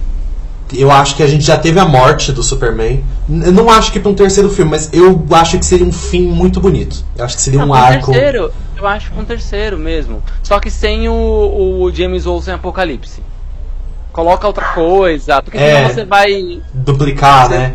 duplicar o Apocalipse de novo no cinema, talvez não fosse tão legal. Mas seria muito. Putz, cara, eu, eu acho que pra mim é uma das melhores histórias do Superman, junto com as quatro estações do Jeff Loeb. Gostaria muito Sim. de ver um bagulho assim. Seria muito. Sim. A animação de As Quatro Estações é um bagulho que seria muito legal de ver. Ah, eu acho que funciona a animação de de quatro estações. Eu acho que super funciona, assim. Né? Há uma animação de Paz na Terra, por exemplo. Filme Ah. não, filme de Paz na Terra seria, ia ser muito chato. É, não, ia ser chato. Mas como animação, uma animação de uma horinha, uma horinha e vinte ali. Nossa, Madutinho. Fica aí a dica, quem quiser me dar de presente quadrinhos do Superman, eu aceito. Eu adoro. Só- eu, eu tenho muito, eu te juro, eu tava contando aqui, eu tenho mais de 100 encadernados. Não, nossa, tenho mais de 150 encadernados da Marvel. Da DC eu devo ter 30, e olha lá. Ah, eu sou o oposto, eu tenho mais a DC. E. É, Perdão, é, Não, não, eu ia só continuar sobre os filmes, né? Porque além do DCU, a gente tem outros universos que vão continuar existindo. Então, o universo do The Batman vai continuar existindo. Então a gente vai ter filmes, vai ter séries. é, é, a série do Pinguim vai, ser, vai começar a ser gravada agora em final de- do ano, começo do ano que vem. É, Matt Reeves está fazendo o roteiro do segundo filme do Batman, então vai chegar em 2025 provavelmente. Tem a série do Asilo Arkham. Parece que a série dos policiais de Gotham continuam, ela continua ainda em uma possível produção. esse arco é, muito legal nos quadrinhos da Ed Brubaker, do DPGC. É, eu não sei se vai ser adaptação do, Não, não. quadrinho. Mas a vibe, eu, cara, só o departamento sem o Batman. Ou o Batman aparecendo bem pouco. Porque a- o, o Gordon, a- eu achei muito legal a construção do departamento que o Matt Reeves deu. Eu acho que tem um potencial lascado. Sim. Então isso continua. E os filmes adultos, né? Então, citei Constantine 2 já, citei Coringa 2. Que Coringa 2 não vai fazer parte do DC Studios, vai ser produzido pela Warner Bros. Então, provavelmente esses filmes adultos da DC não vão ser, não vão ter a mão do James Gunn. Né? Então, eu espero que mais filmes sejam feitos assim. Eu gostaria de ver muito um filme solo do Lex Luthor, por exemplo. Né? Cara, aquele biografia não autorizada É. seria da hora. nesse esquema, sabe? Então eu gostaria de ver algumas coisas nesse sentido, mas é isso. Aí essas essas coisas continuam. Ah, e uma coisa também que é muito importante é o controle criativo dos, dos, dos autores. Acho que vai, vai, vai chiar o microfone agora. Pronto. Não, não, tudo bem. Os con- o já ba- bati pra, o lupa né? Mas são os controles criativos do, do dos diretores então por exemplo James Wan eu acho que ele não vai fazer mais o Aquaman ele deve eu vi alguma coisa de que ele não ia fazer um terceiro filme mas é, Perry Jenkins continua com o controle criativo da Mulher Maravilha e foi oferecido para ela mais projetos da Mulher Maravilha. Então, se ela continuar, não sei se vai ser Mulher, Mulher Maravilha 4, 5, 6 com a, com a Gal Gadot. Mas você tem a Núbia, você tem a Dona Troy, você tem a Yara, a Yara Flor, né? Se não me engano. A, A brasileira. É, então você tem, você tem outras personagens que pode ali é, fazer um filme de equipe só com Mulher Maravilha, ou um filme de legado de Mulher Maravilha. Você tem vai ficar um bagulho meio. Miss Marvel, né? Pode ser. Com um pode ser. bagulho meio similar, não sei É. se. Não sei se ia funcionar, mas eu só tô jogando. Ninguém falou sobre isso, né? Mas foi oferecido pra Perry Jenkins ficar mais tempo na franquia da Mulher Maravilha. Não sei se ela aceitou, mas ela vai fazer Mulher Maravilha 3, tanto é que ela até saiu do projeto de Star Wars, ela ia fazer o filme do, do Esquadrão Rogue. É, o filme já tinha sido engavetado porque a, a Kathleen Kennedy, a produtora lá de Star Wars, Não gosta É. de Star Wars? não gosta de Star Wars, é, a Perry Jackson ficou meio puta, e aí, mano, a, o, o prazo de entregar o filme começou a, a encavalar com o prazo de Mulher Maravilha 3 e ela saiu da produção, o filme do, foi cancelado, né, o, o Esquadrão Rogue, e aí ela vai ficar agora 100% na Mulher Maravilha, tá terminando o roteiro. É, Matt Reeves continua, dono do Batman, então filmes e séries. Ele falou da vontade dele de fazer filmes de vilões também desse universo. Citou Cara de Barro, citou é, Espantalho. Não sei se eles vão ter filme, mas eles É. podem até participar das séries, né? O Ou cara de séries. barro me dá medo. Cara, eu... Cara de Barro eu acho foda. Não, é um ótimo vilão, mas como ele é um vilão meio super-heróico, Eu acho. Eu fico Em um pouco. sentido? É, é que o cara de barro. É, é que eu não sei se a gente tá falando do mesmo cara de barro. Tem o cara de barro que ele toma a forma de outras pessoas e é um monstro gigante que consegue. Ah, esse, mas esse, esse é o cara, o cara de barro mais conhecido por causa do desenho. Mas o primeiro cara de barro, ele era um ator. Ah, tá, esse aí cara. Ah, ele- tá. Ele mudava o rosto. Não tô dizendo que vai ser esse ator, mas como o Matt Reeves está fundamentando mais o universo dele, pô, o Charada era um assassino serial, igual o Zodíaco. Sim. Então a, a probabilidade de a gente ver essas mudanças, né, nesses personagens é muito maior. Mas um espantalho ia ser massa, cara. É, o Espantalho é meu vilão preferido depois do Coringa. Vilão do Batman preferido. Então. E mais pelo visual dele, pelo contexto dele, do que pelas histórias. Porque não tem grandes histórias nos quadrinhos, né? Acho que a melhor história do que eu vi do Espantalho foi no game Arkham Knight. É, aquilo, e aquilo eles fizeram um milagre também. Porque o espantalho é pra você trabalhar bem. Mas sabe um filme que talvez seria interessante? A Guerra das Charadas e das Piadas. Ah, não, não. não Ah. ruim. No quadrinho é, mas a ideia de você fazer o embate do Charada com o Coringa é que a gente não sabe muito bem a vibe desse Coringa. A gente não sabe se vai ser o príncipe É. do crime, se vai ser um psicopata, se vai ser. Mas eu acho que talvez seria algo interessante. Bom, só pra fechar o nome dos diretores, Andy Muschietti também tá, vai estar envolvido com toda a franquia do Flash. Então, e o James Gunn com Esquadrão Suicida. James Gunn vai continuar dirigindo filmes mesmo sendo chefe da DC Studios. Isso é importante. Então, esses, esses- essas ideias de cada diretor vai continuar ainda é, à tona. Eles não vão. O Kevin Feige ele tem um, um poder muito maior no MCU do que o James Gunn vai ter Uhum. né? Porque mesmo o James Gunn tendo esse controle criativo da onde vai as franquias, qual que é o ponto A pro ponto B, a, a- os diretores ali também têm pequenos controles, né? Então eu acho que vai ser mais um negócio de de algo co-criado do que um, um chefão mesmo, sabe? Sim, até entra uma dúvida minha, Tico, que eu vou até puxar que é uma coisa que eu tinha jogado mais pra frente. Mas você acha que ele vai tentar uniformizar a linguagem da DC enquanto produtor de filmes? Ou você acha que vai ser uma coisa tipo assim, realmente quadrinhos que você vai ver cada diretor numa linguagem e quando casar de ter os dois eles vão tentar acertar num misto? Eu acho que é isso daí. Acho que é isso daí. Eu acho que a, essa é a essência da Warner, né? A Warner faz isso. E aí quando eles vão tentar. Não dá pra homogeneizar. Né? É, é, é- é muito contra o que a Warner prega como cultura. Né? Então eu acho muito difícil homogeneizar. Muito, muito, muito mesmo. É, eu acho que a franquia do Adão Negro vai ter a cara da franquia do Adão Negro. A franquia do Superman, a partir de agora, vai ter a cara da franquia do Superman, né? O, o Maguire parece que vai ser o, o- provavelmente o diretor, né? O diretor de de Missão Impossível. Uhum. Então vai ser a cara da nova franquia do Superman. Então eu acredito que é, e eu acho que assim Liga da Justiça vai ter uma cara de Liga da Justiça. E aí o Batman, a Mulher Maravilha, o Superman, quando tiverem nesse contexto, vão estar com a cara da Liga. Uhum. Que é, é- igual é igual o quadrinho. Né? Você pega, você pega, sei lá, o anos 90 isso é muito claro, né? Você pega os quadrinhos do Batman dos anos 90. Aquele Batman com o uniforme todo preto, com a elipse amarela, é, Kelly Jones desenhando, Graham, Ha- é, é, como que é o nome do outro, esqueci o nome do cara? Qual. Graham Nolan. Acho que era Graham Nolan o nome dele, se eu não me engano. Também com, com uma, uma pegada mais clara de desenhar, mas muito marcante. É, e aí você ia pro, pra Liga da Justiça, era um outro Batman, né? Naquela mesma pegada sombria, mas interagindo mais com pessoas, né? Então eu acho que vai ser mais isso.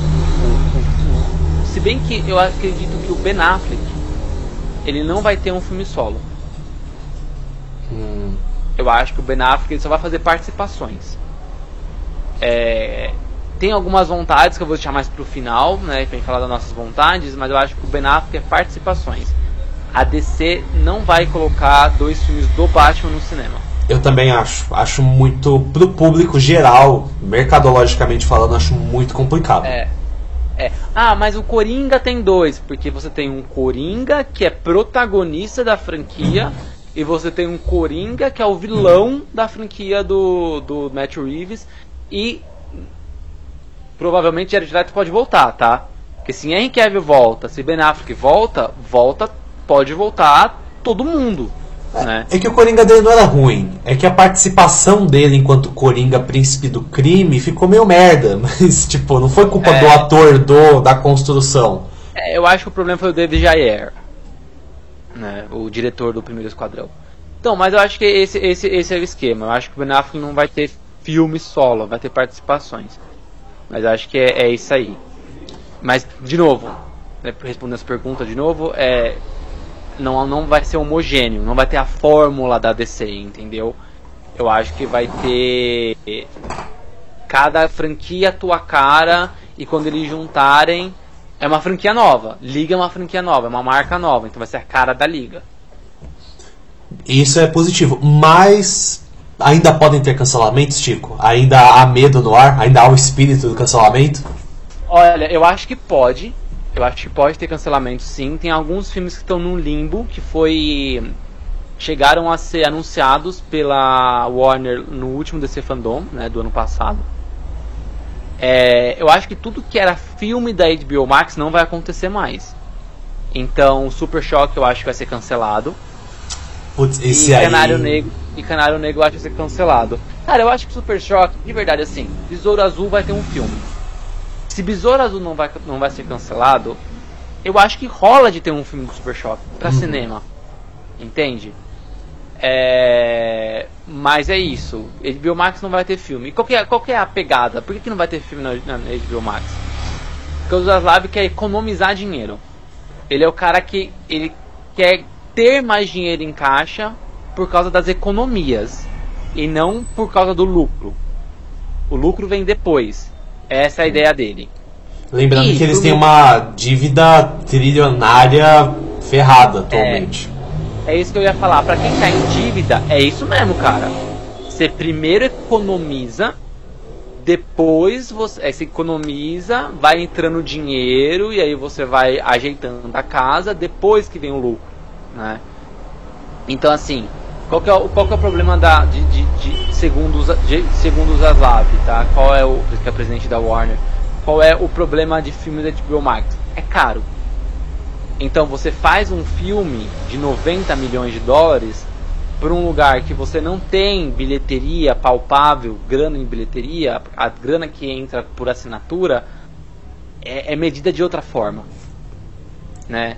Então ele- eles preferem não fazer. Aí eles têm um teto de gasto para série e filme não faz mais, porque é um que sai caro.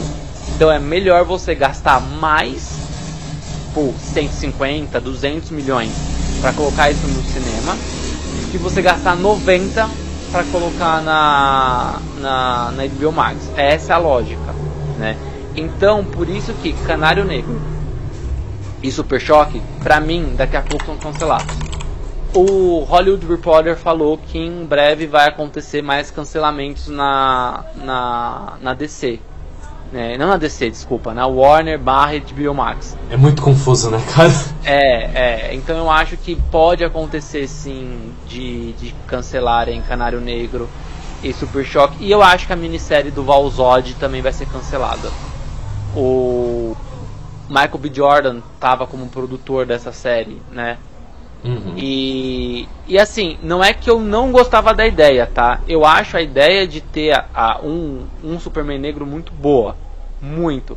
Só que eu acho que tava conflitando a minissérie do Valzod com o filme do Superman. Então, Do. Do Ta, Taneha. Né? E ele, ele vai. Ele tá escrevendo, é, a produção é do J.J. Abrams. provavelmente o J.J. Abrams pode dirigir esse filme, ou seja, cara, a gente ainda pode ter uma franquia só do Superman. Sim. I, igual o Batman tem, só o Superman pode ter uma franquia, né? É, fora do DCU. Cara, então pra Mas será mim, que não é fica um- difícil por já ter o Homem de Aço? Eu acho que não, dependendo do Superman. Até porque todo, assim, toda semana sai notícia falando sobre essa série, falando ela continua em desenvolvimento, ela continua em desenvolvimento. É, então eu acho que não, se for um filme para maior de 18 anos e se for um filme numa outra pegada. É. Eu ouvi, eu ouvi boatos de que o filme poderia se passar durante a década de 40. Nossa. Então, se for um filme de um Superman negro que vive nos Estados, nos Estados Unidos completamente racista, década de 40, ainda é, né? Mas 40 era mais pesado. Quanto mais pra trás, pior, né? É, cara, é, é outro contexto, é outro Superman, é outra coisa. Então, fazer um filme solo disso é igual você ver o Joaquin Phoenix num filme, o Jared Leto em outro Uhum. né? Então eu acho, acho que funciona. E é porque eu acho que é, Balzod não era uma boa ideia. Porque eu acho que era um produto muito parecido com o Superman do Coates. Talvez, se, essas, se esses dois projetos se juntarem, traz o, o, o Michael B. Jordan para ajudar a produzir e quem sabe interpretar o Superman do, do, do Coates. Então acho que pode funcionar, entendeu? Mas eu acho que é isso. Eu acho que a minissérie do Balzod vai ser cancelada, mas Canário Negro e Super Choque também. E teve uma mudança em relação a quando gravamos o episódio sobre o Adão Negro, que a gente tava falando sobre Lanterna Verde ser cancelado, né? É, eu comentei até, né? Eles estavam é, escrevendo. Na verdade estava meio escrita, a, a série já estava escrita, já tinha atores confirmados, né? A série do Lanterna Verde ia, ia ser uma série que ia se passar através dos anos, e aí a gente ia ver o Alan Scott durante ali os anos 40, depois o Guy Garner como Lanterna Verde ali nos anos 80, e hoje a Jessica Cruz. Então ela ia passar pelas décadas não sei como isso vai ser explicado. Um dos vilões seria o Sinestro, né? E na verdade a série vai passar por reformulação, né? Ela não vai mais ser uma série sobre esses três lanternas verdes, e sim sobre Jon Stewart. É, é, é que assim, eu acho que o Alan Scott a gente vai ver mais dele por conta da existência da Sociedade da Justiça da América, ou Sociedade da Justiça. Eu acho que é possível. Não acho que seja inviável falar que ele existe nesse universo de- posteriormente. Mas eu acho que seria um desperdício do Guy Garner, da Jessica Cruz e de outros Lanternas Verdes você dar esse salto temporal. É que eu gosto do Guy. Eu gosto de ver o Guy sendo escorraçado. Eu gostaria de ver ele no futuro universo. Cara, imagina que da hora um Guy Garner com o James Gunn. Então, eu tenho minhas ressalvas. E a minha ressalva é. Eu acho que o Guy Garner, dentro de uma série. O Alan, o Alan Scott eu, eu entendo. A minha preocupação do Alan Scott é. Por que, que ele estava numa série do Lanterna Verde? É. O Alan Scott, ele não é o Lanterna Verde é, da tropa. da tropa, né? Ele na verdade é um Lanterna Verde mágico, o Anel é outra coisa.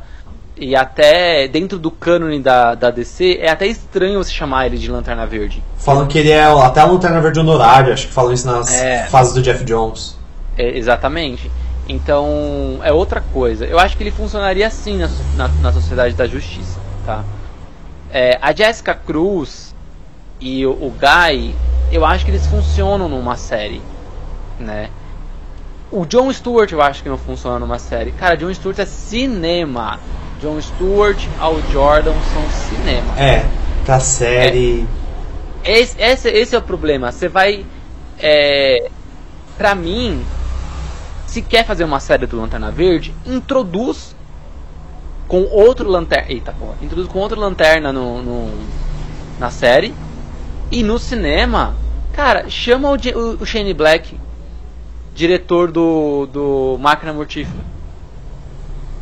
Chama o Shane Black, coloca o Al Jordan e John Stewart no filme de Body Cop.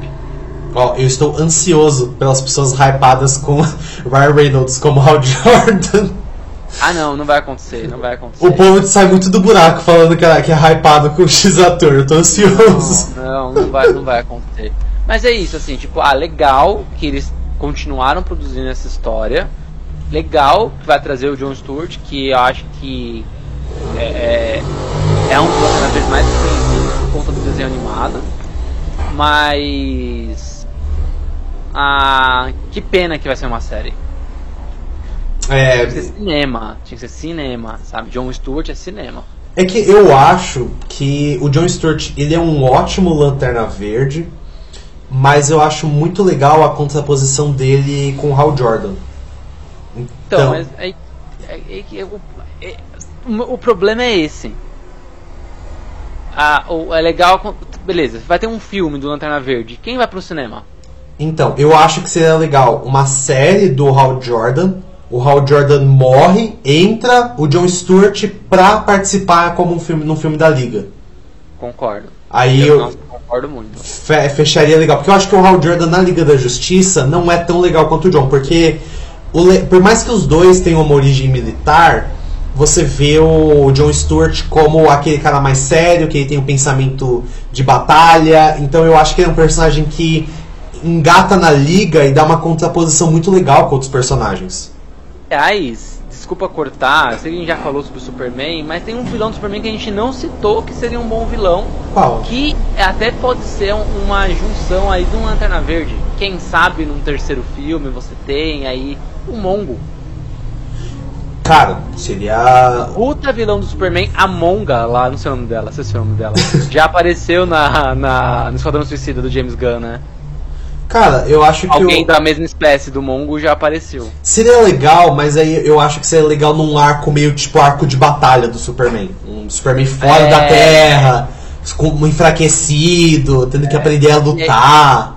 E aí vale, vale lembrar, ele não vai passar por uma. por uma. Por um arco de descobrimento não, cara. Não vai, mas seria legal. Vai. Sabe que ele já, ele já morreu. Ele não vai fazer um arco, um arco de, de novo, ele já fez isso em Homem de Aço, sabe? é, eu acho que seria legal um. É, Não vai. Vai ser outra coisa, vai ser outra coisa. Mas ele no planeta de batalha, tem um arco que tá rolando agora que eu tô querendo ler. Que durante o tempo que o filho dele assumiu como Superman, ele tava num outro planeta, num planeta de batalha, enfraquecido. Tô falando muito bem desse arco.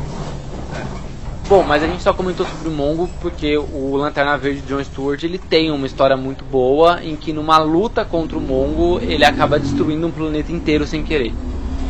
aquele bagulho com John Stewart, a. É a Odisseia Cósmica. Nossa. Cara, o John Stewart, eu, eu acho que assim. Eu gosto muito do desenho da Liga porque ele é muito equilibrado. Ele trabalha muito bem cada um dos seus personagens. O John Stewart é um personagem inacreditável.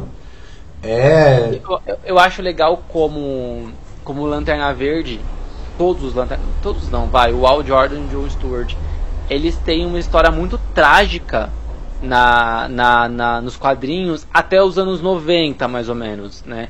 Acho que depois da Noite Mais Densa, que o, o Al Jordan morre, é, eu acho que é, tem uma marca que o Al Jordan ele vira um, um dos maiores vilões da liga, né? Porque ele fica loucão. Depois faz um retcon falando que entrou um. Ele foi possuído Pelo Parallax. espírito de um. É, não, não, é. Mas a- antes de inventar isso, ele tinha ficado louco. Sabe? É, tinham destruído a, a cidade dele, ma- morreu um monte de gente. Ele, cara, mano, Nossa, cara, eu acho muito legal essa história. Eu acho Ele- muito legal. é, ele, cara, ele fala assim, não, pera, tá errado isso. Tipo, cadê os guardiões? Cadê os- Eles não prestam pra porra nenhuma. Burocracia de policial da, é, intergaláctico. Matou todo mundo, absorveu os poderes de todas as baterias energéticas e virou o, o- um vilão da liga. Né? Depois ele morre na noite mais densa e ele vira o espectro, né? O, o John Stewart, ele sempre. Ele sempre ficou. Ele, era, ele foi substituto direto do Al Jordan né? Ele sempre ficou na sombra de um grande Lanterna Verde, porque o Guy sempre foi tipo, ah, é só o Guy, né? O Guy Garner. E o John Stewart sempre ficou na sombra, né? Ah, é, também era militar, ah, mas o John, ah, mas o Al Jordan, o Al Jordan. E aí numa tentativa de ser um grande super-herói, ele explode um planeta inteiro. É, eu acho muito, muito, muito triste bonito, criativamente falando, essas ideias de, de queda né, dos Lanternas Verdes da, na, na, até os anos 90. Depois mistura tudo, e aí o, o Kyle vira Lanterna, até então tudo bem. Mas aí o Al Jordan volta, e aí o John Stewart volta também, porque o desenho animado tá fazendo sucesso. Aí o Kyle vira outro tipo de coisa, vira o Ion, aí volta a ser Lanterna Verde. Aí começa, aí daqui a pouco você, quando só tinha Tem um sete lutador, cores. Aí quando você tinha um, aí começou a ter mais cores, aí só tinha Lanterna Verde e o amarelo, né? E o amarelo por causa do Sinestro, né? Que, que tinha forjado um próprio anel. E aí começou a ter a tropa lá, ma- amarela, laranja, vermelha, índigo, branca, preta. Você fala, meu Deus, o que tá acontecendo? Eu me perdi. O pior de tudo é que parece que você tá fazendo uma piada, mas essas são realmente as cores que tem. É, são as cores arco-íris, né? São as cores da, dos, do prisma de cor, né? Mas bom, é, tenho medo de uma série do Jon Stewart, tá? Queria uma série, queria uma série sobre a tropa e o Jon Stewart tem um filme. Sim. Então, É que eu tava até pensando aqui, lembra aquela fase do Arqueiro Verde do Lanterna Verde? Que é o que eles. Ma- Do ma- Adams. do Neil Adams. É, É. Por que, que eu falo que é uma contraposição legal o Hal Jordan com o John Stewart? Esse é um, é um diálogo que me marcou pra sempre. Acho que você lembra, é, da- no iníciozinho da série, um cara tá despejando todo mundo do prédio, injustamente. E aí o Arqueiro Verde tá querendo bater no dono e segurar ele, porque ele não podia fazer aquilo, e o Hal vai tira todas as pessoas porque fala que ele é o certo. E aí, chega um momento que chega um homem pro Hal e fala pra ele: Você já ajudou pessoas de todas as cores, roxas, amarelas, todos alienígenas. Mas quantas vezes você ajudou um homem negro? E aí desenvolve todo um arco do Hal se questionando sobre qual que é o papel dele numa questão de justiça social, porque o Arqueiro Verde é considerado um herói mais esquerdista, tem toda uma construção dele nesse sentido, mais progressista e justiça social. Então, existir uma série do Hal Jordan descobrindo esse arco e depois de um John Stewart já estabelecido, porque esse conflito foi trabalhado no Hal, eu acho que daria uma construção muito legal de universo dos Lanternas Verdes. gosto. Com o Al Jordan veterano treinando o Jon Stewart e aí você tem toda essa construção. É, Gosto. porque E aí. aí, e aí, e aí eu acho que. Só, perder- rapidinho. Aí eu acho que a gente começa a É. Aí eu acho que, que conta. é, a, a animação nova do, do, do Lanterna Verde, a, o longo animado, é a adaptação do Crepúsculo Esmeralda. Só que eles trocam, né? Não é o Kyle, é o Jon Stewart. É, eu gosto do, do lance do, do Al como o, o grande Lanterna Verde. E aí, James Gunn se vira para ele ser um grande Lanterna Verde. Ele pode ser um grande Lanterna Verde intergaláctico, não da Terra, né? E ensinando, e aí sim você consegue fazer uma queda do Al Jordan numa série, porque você vai se importar com o Al Jordan, e aí a queda dele vai ser caramba, né? Olha, ó, eu vou juntar, hein? Se, se, se liga, se, ó, vem comigo. vem comigo. Olha, olha, olha. Série do Lanterna Verde. Al Jordan. A, a, a série do, do, do John Stewart, Al Jordan, grande lanterna, mas ali ensinando John Stewart. Pode ter a, em alguma temporada a destruição de um planeta, porque o John Stewart é jovem, Uhum. Né? E aí tem isso, aí tem a ascensão do John Stewart junto com o Al Jordan, e aí não sei o que. Coast, eu achei Coast City, né? Que é a, Coast cidade City. dele. Não, não, pera. Acho Não, que é Coast Central City. Não, não, Centro é Flash. É Central Flash, cidade, É, Lanterna Verde. é, é, é, Coast, é, achei Coast City. É que Coast City também é, é Coast City, mas Coast City É, também é a é. cidade dos Titãs. É, é, é São Francisco, né? Titãs é. É Jump, é Jump City. Ah, tá. Ah, é, é aí, perto, beleza. tudo City. E aí você tem. É, aí. Pam, aí Lanterna Verde, pam, vira o Parallax. Beleza. Corta. Filme da Liga da Justiça. Seja com o Esquadrão Suicida, seja o que for. Vilões. Marcianos brancos.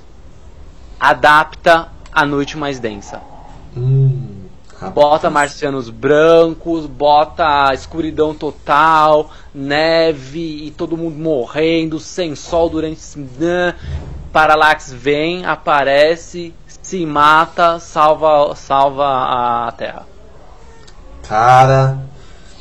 Mas sabe o que o, o, o negócio que eu ia citar é o seguinte: olha que legal de contraposição de arco. Você manja de roteiro, então, tipo, eu acho que quando você constrói um universo, é legal você não trabalhar o mesmo tema duas vezes. Porque você fica.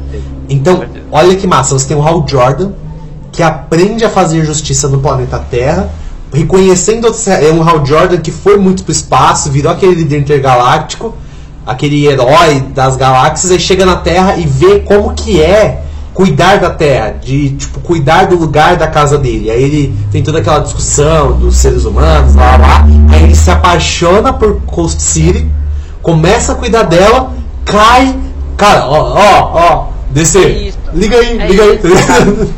Dá pra fazer. Eu gostaria de uma série do Jon Stewart? Não, mas dá pra fazer. ah, Beleza. cara, tem, tem, tô feliz aqui, tá? É. E, e aí, Vi, eu queria te dar. Você me perguntou sobre o que, que tá. O que pode ser cancelado, eu vou te mandar outra pergunta agora. Quais são os desafios que o James Gunn tem? Porque assim, o universo DC no cinema já existe, o DCU já existe. Sim. 11 filmes. Eu vou citar aqui eles, se minha cachorra latir, eu vou abrir a porta para ele entrar de novo. Mas, é, quais são eles? Vamos lá: Homem de Aço, Sim. Batman vs Superman, Esquadrão Suicida, Mulher Maravilha, Liga da Justiça. E a Liga da Justiça eu considero a versão do Zack Snyder, tá? Eu não considero a versão do cinema, mas independentemente é um filme só. Sim. É, Liga da Justiça. E aí temos Aquaman, Shazam, Aves de Rapina, Mulher Maravilha 1984, O Esquadrão Suicida e Adão Negro. São esses 11 filmes que são os filmes da DC até agora, né? Tem ponta solta para um caramba. Cara, até hoje eu não vi Aves de Rapina, porque eu sempre esqueço. Bom, Mas é um filme muito X. É um filme muito assim. é muito bom. Eu acho que ele tem um nome errado. Ele tinha que chamar Arlequina. Mas é muito bom o filme. Vou, vou pegar pra ver no final de semana, preciso colocar em dia. Então, e aí? Que, que, cara, assim, James Gunn tem que assistir tudo. Ele tem que assistir esses 11 filmes, tem que assistir Shazam 2, Flash e Aquaman 2. Até pra dar tempo de mudar alguma coisa nesses três filmes, se ele quiser mudar. Vale lembrar que a cena pós-crédito do Adão Negro foi gravada 45 dias antes do lançamento do filme. Então dá tempo de adicionar uma cena pós-crédito ali se ele quiser. Né? Mas ele tem, ele tem essa missão: assistir os 11 filmes que já foram feitos e a, os três que vão ser lançados. Ah, lembrando que eu, eu pulei Peacemaker, que também faz parte do CU, mas é uma série, né? Mas Peacemaker tá aí também.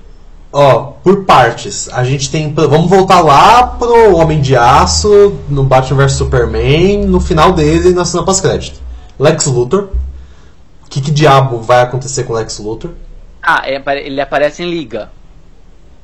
Então, na verdade, a gente sabe onde ele tá. Não, é que ele aparece preso, mas eu digo assim. Ele o... fugiu, ele fugiu. Ele fugiu da prisão. É. Ele tava no iate.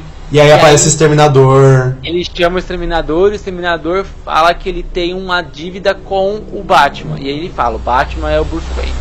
E aí, Ah, o que diabo, aonde isso vai levar? Essa cena É. aconteceu? Ou vai ficar tipo a cena do Morbius pós-crédito, que o Kevin Feige falou, bicho, eu não concordei com isso não. Tem isso, tem o Coringa do Jared Leto. Porque ele existe, é muito claro isso por conta do que aconteceu com a Arlequina. Todo o arco dela, de independência, então a gente sabe que esse Coringa existiu e você não tem como tirar ele do cânone mais. Tipo, esse Não, é. E é isso, assim, não tem como você voltar com. Ah, quero Ben Affleck, quero o Henry Cavill. Cara, não tem como você voltar com os, os atores do universo do Snyder e não voltar com o Leto. Não, não tem como. O Leto, ele é o Coringa desse universo, o Jesse Eisenberg, ele é o, o, o Lex Luthor desse universo. É, é ponto. Tipo, não, faz, não, não vai ter request. Só vai ter se eles não quiserem voltar. É, Pelo menos ele tem uma Mas- careca bonitinha. Uma careca do. É- é isso. Funciona. O Lex Luthor desse universo é o CEO do, do, do, do Facebook. Que é Alex Luthor Jr., né? Ah, mas, é, mas no quadrinho também. É verdade, também no quadrinho No Lex quadrinho Luthor. Jr. também. É, é que depende da versão. Mas acho que o após-crise era Lex Luthor Jr. Depois eles mudaram o nome do pai do Lex pra Lionel. É, mas- de- depois eu vou pegar aqui a fase do Burn, eu fiquei na dúvida agora. é, é, Mas assim, tem um problema desse Lex Luthor. Tipo, é que eu não curto muito a vibe de- do Lex Luthor do Zack Snyder. Porque eu, eu gosto do Lex Luthor chefão, sociopata, tipo, que, ba que ele tem um senso de grandiosidade com o Superman, que tipo, ele se diz, tem até um quadrinho, né, Lex Luthor, Homem de Aço, um bagulho assim. Eu, eu gosto dessa pegada do Lex Luthor, que ele se considera igual, superior ao Superman. Porque o Lex Luthor que a gente tem no Batman vs Superman, na construção do Snyder, é um Lex Luthor que ele se considera maior que o Superman, mas é uma coisa daquele gênio maluco. Aí. eu, não, eu não acho ele gênio maluco. O gênio maluco pra mim é o dos anos 80, né? Que, que era do Christopher Reeve naquela época. Ele era o gênio maluco. Mas é porque Ele- é que ele tem aquele tinha- bagulho de visão, tinha- né? ele tinha aquele traquejo. O Lex Luthor do Snyder é um Lex Luthor é, sociopata e, e também de, de, de empresa, mas de uma empresa moderna. O Lex É. Luthor que a gente tem em mente, que a gente gosta dos quadrinhos, que é aquela visão do Bernie, é, um, é das empresas dos anos 80. É o cara engravatado, é, É. Meio, cor, meio corpudinho, né? Barrigudinho tal, engravatado. Os grandes empresários hoje não são assim. Os grandes empresários hoje são jovens, promissores, super inteligentes, ansiosos. Então, isso, isso que ele tem, essa adaptação moderna, eu acho que funciona muito. As pessoas não gostaram tanto porque essa visão que a gente tinha do Lex Luthor. O Lex Luthor do, do, do, do- Smallville é o empresário velho. Só que no corpo de um jovem. É. Mas ele tinha essa postura. Mas era no corpo de um jovem. O Lex Luthor agora é o, é o, é o, o, o empresário jovem. Né? Então Sim. ele tem todo. E ele é ansioso, ele fala tipo com, uns negocinhos, não sei o que, nananã. Cara, faltou ele ter uma conta no TikTok, entendeu? Então. Mas é isso que o cara faz hoje em dia. Então eu, eu gosto dessa visão. Mas eu acho que ele precisa evoluir. O Lex Luthor do filme da Liga da Justiça, com terno, tentado naquele iate, é esse Lex Luthor, mesmo sendo o mesmo ator, que precisa voltar. Então, é que entra um bagulho de gosto do que, que a gente espera. Eu não acho ruim, mas. É um bagulho pra se resolver. É porque o DCU, DCU, né? Ele, tá agora numa coisa. Ele tá numa crise de identidade. O James Gunn É, vai ter que chegar. Isso, ele vai ter que arrumar, ele vai ter. Não, é, é- é- esse é o direcionamento. A gente não tem um direcionamento. Até porque há um ano atrás o filme do Flash seria. ia mudar todo o universo. Agora a gente não sabe mais isso, a gente não sabe mais pra onde vai. Né? Então. E aí a gente tem outros problemas, que nem o Caçador de Marte. Porque, tipo, até agora eu acho meio excuse me, but what the fuck? Onde que se. Olha, eu dou graças a Deus, graças a Deus a Warner ter barrado o Lanterna Verde nesse filme. Graças a Deus. Porque, tipo, mano, o Zack Snyder já apresentou o Caçador de Marte. No meio do filme, Caçador de Marte, pra mim, foi um tremendo. de- Desculpa, vai falei, vai palavra, mas é um tremendo filho da puta. Porque ele tava vendo o circo pegar fogo, ele tá no universo desde o Homem de Aço, ele tá vendo o circo pegando fogo, e aí ele vira. Ele, vira a mãe do. do. do Superman. Ela que consola a. a Lois. A Lois, o- a Lois perdeu o grande amor da vida dela. Não fala com a sogra. Quem fala é o caçador de Marte. E aí no final, o caçador de Marte aparece com, o do, do, com o Batman e fala assim: Ai, um perigo está chegando e eu sou aqui pra ajudar. Vai se ferrar, mano! Cara, Tudo bem, é- eu, eu entendi, eu entendi que o Caçador de Marte, ele tem a. Ele foi muito importante na conversa com a Lois, porque se não fosse ele, a Lois não ia é, convencer o Superman a, A voltar pra lutar a voltar pro bem. A É. voltar pro bem. Né? Se não fosse aquela conversa, a Lois não ia conversar com o Superman. Ah, eu, o que eu acho também meio. É- essa, é, essa é a linha de roteiro. É- essa é a desculpa. Mas é meio É ruim também, porque, tipo, a Lois Lane, tipo, é o amor da vida dele. Ela ia fazer isso de qualquer jeito. É, é, exatamente. E aí eu dei graças a Deus da Warner falar assim, beleza, a gente tá deixando. A gente deixou você regravar, ok, Snyder, beleza, bonitinho. É, mas você tem, você tem a, a- o poder de fazer não só o filme que você queria, colocou lá as regravações, não regravações, né? Mas inseriu a, trama do da, da, da, da Nightmare, né? Chamou Sim. o Ben Affleck pra gravar de novo, o Jared Leto pra gravar, chamou esse pessoal que não tava na- no corte original, mas Lanterna Verde não. Você quer fazer, ok, aceitamos, pero não muito, né? Ele gravou no, gra- no gramado de casa, né? Na garagem. Não, é, é.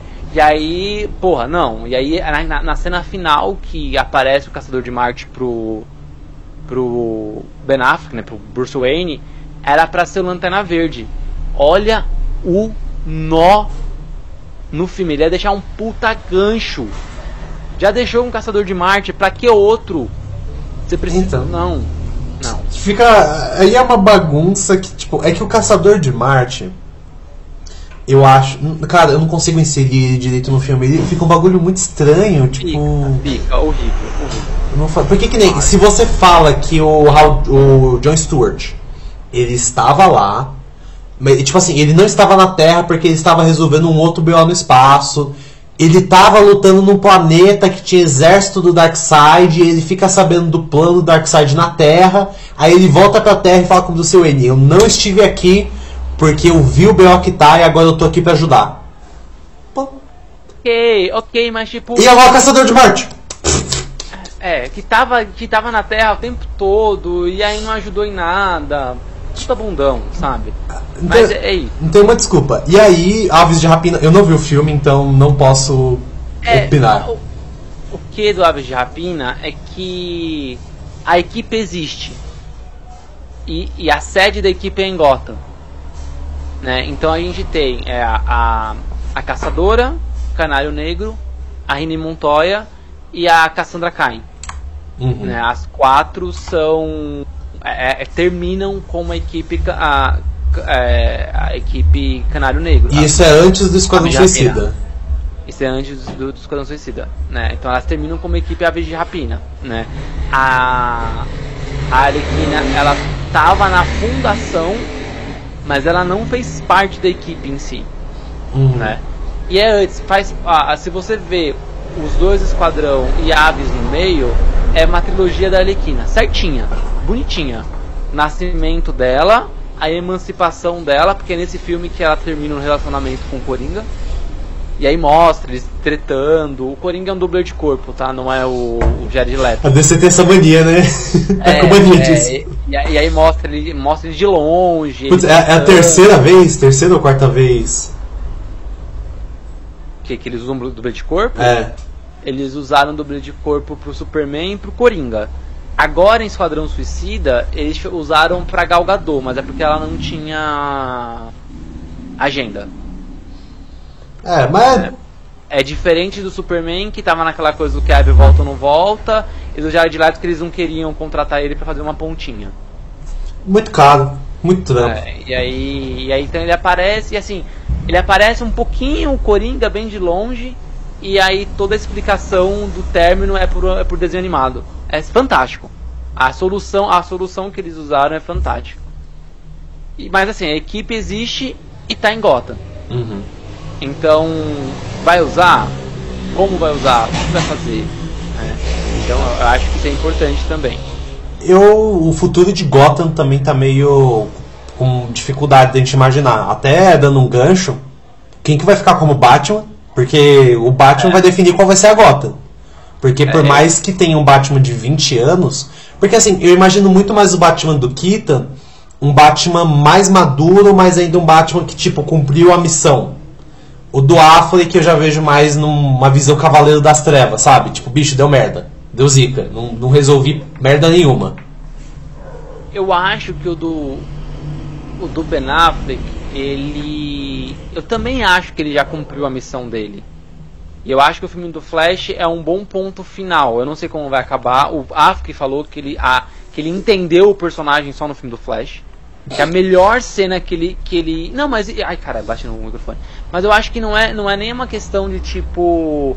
Ele não entendeu o que ele estava fazendo. Eu acho que o direcionamento do, do Zack Snyder não foi bom o suficiente pra isso. É, também. Né? E aí ele falou assim: eu só entendi o personagem agora. A melhor cena que eu gravei, o melhor diálogo foi no filme do Flash. Uhum. Né?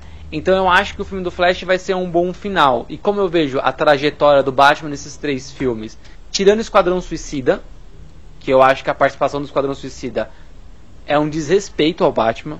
Já vou explicar por quê.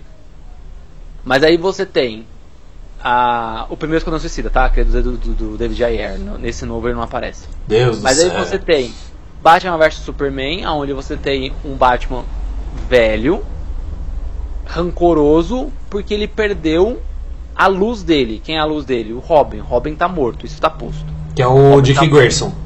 Que é o Dick Grayson. É ele só teve um Robin e esse Robin morreu. Apesar que pode falar que é o Jason Todd, tem um monte de coisa pra acontecer, né? É, é, assim. O Zack Snyder disse que é o Dick Grayson. Nenhum filme falou. Então, tá aberto, né? E aí, por causa disso, ele tenta salvar a Terra de uma ameaça muito grande que ele acreditava ser que era o Superman. Sim. Ele se arrepende disso e, e vê que o Superman na verdade é um salvador. E aí ele monta a liga por causa disso. E no final, ele, no Flash, provavelmente ele terminaria ali. Tipo, Aí, me aposento. o, aí me aposento, né? Então seja o Keaton, que já é, pra mim o Keaton é meu Batman do Batman do futuro, Então, né? é que ele pra mim é um Batman, Batman do futuro, Batman Reino do Amanhã. Ele fica ali, E isso, tipo, é, pra mim esse é o Michael Keaton mesmo. O, o Affleck, pra mim, ele está chegando nisso. Vou, vou, eu vou ser melhor. O Keaton, pra mim, já é o Batman do futuro idoso. sim. Já com Terry McGuinness.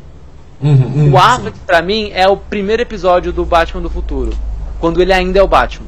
É, não, é até esteticamente, né? Sim, muito similar. É, en- entendeu? Pra, pra mim, pra mim o, o Affleck tá chegando no momento Keaton. Eles têm 20 anos de diferença, né? O Ben Affleck tem 50 anos, o Michael Keaton tem 70. Michael então Keaton tá consegue- muito bem, hein? Rapaz. Tá. Então acho que tá, tá nesse esquema. Então eu acredito que caso fique o Ben Affleck, e eu espero que seja, que seja o Ben Affleck, né? É- eu gosto muito do Michael Keaton, tá? Não acho que ia ser ruim. Eu só acho que se tá todo mundo aí, por que vai mudar o Batman então? Continua com o Ben Affleck, sabe? Sim. E aí, tipo, ah, não tem filme, mas aí participa. Ah, faz uma. Você comentou do, do, do Mercenário, né? Do, do Deathstroke. Faz uma série do Deathstroke, bota o Batman. Uma série, imagina uma série do, do Esquadrão Suicida, próxima missão do Esquadrão Suicida, matar a Amanda Waller. Porque em Peacemaker ela é a grande vilã. O que não faz muito sentido dela chamar o o, o Superman no o Superman e a Sociedade da Justiça em Adão Negro, porque ela ela foi estabelecida como vilã É, em, em Peacemaker. é que a gente também não sabe muito qual que seria a cronologia, né? É depois. O, o site oficial da Warner fala que é depois. É, tá. E tem uma incongruência meio complicada, hein? É, mas aí, beleza, a gente pode falar que Peacemaker acontece durante o filme do Adão Negro e quando ela chama o Superman. É, dá pra fazer uma ginástica mental. Dá pra. Isso dá pra fazer.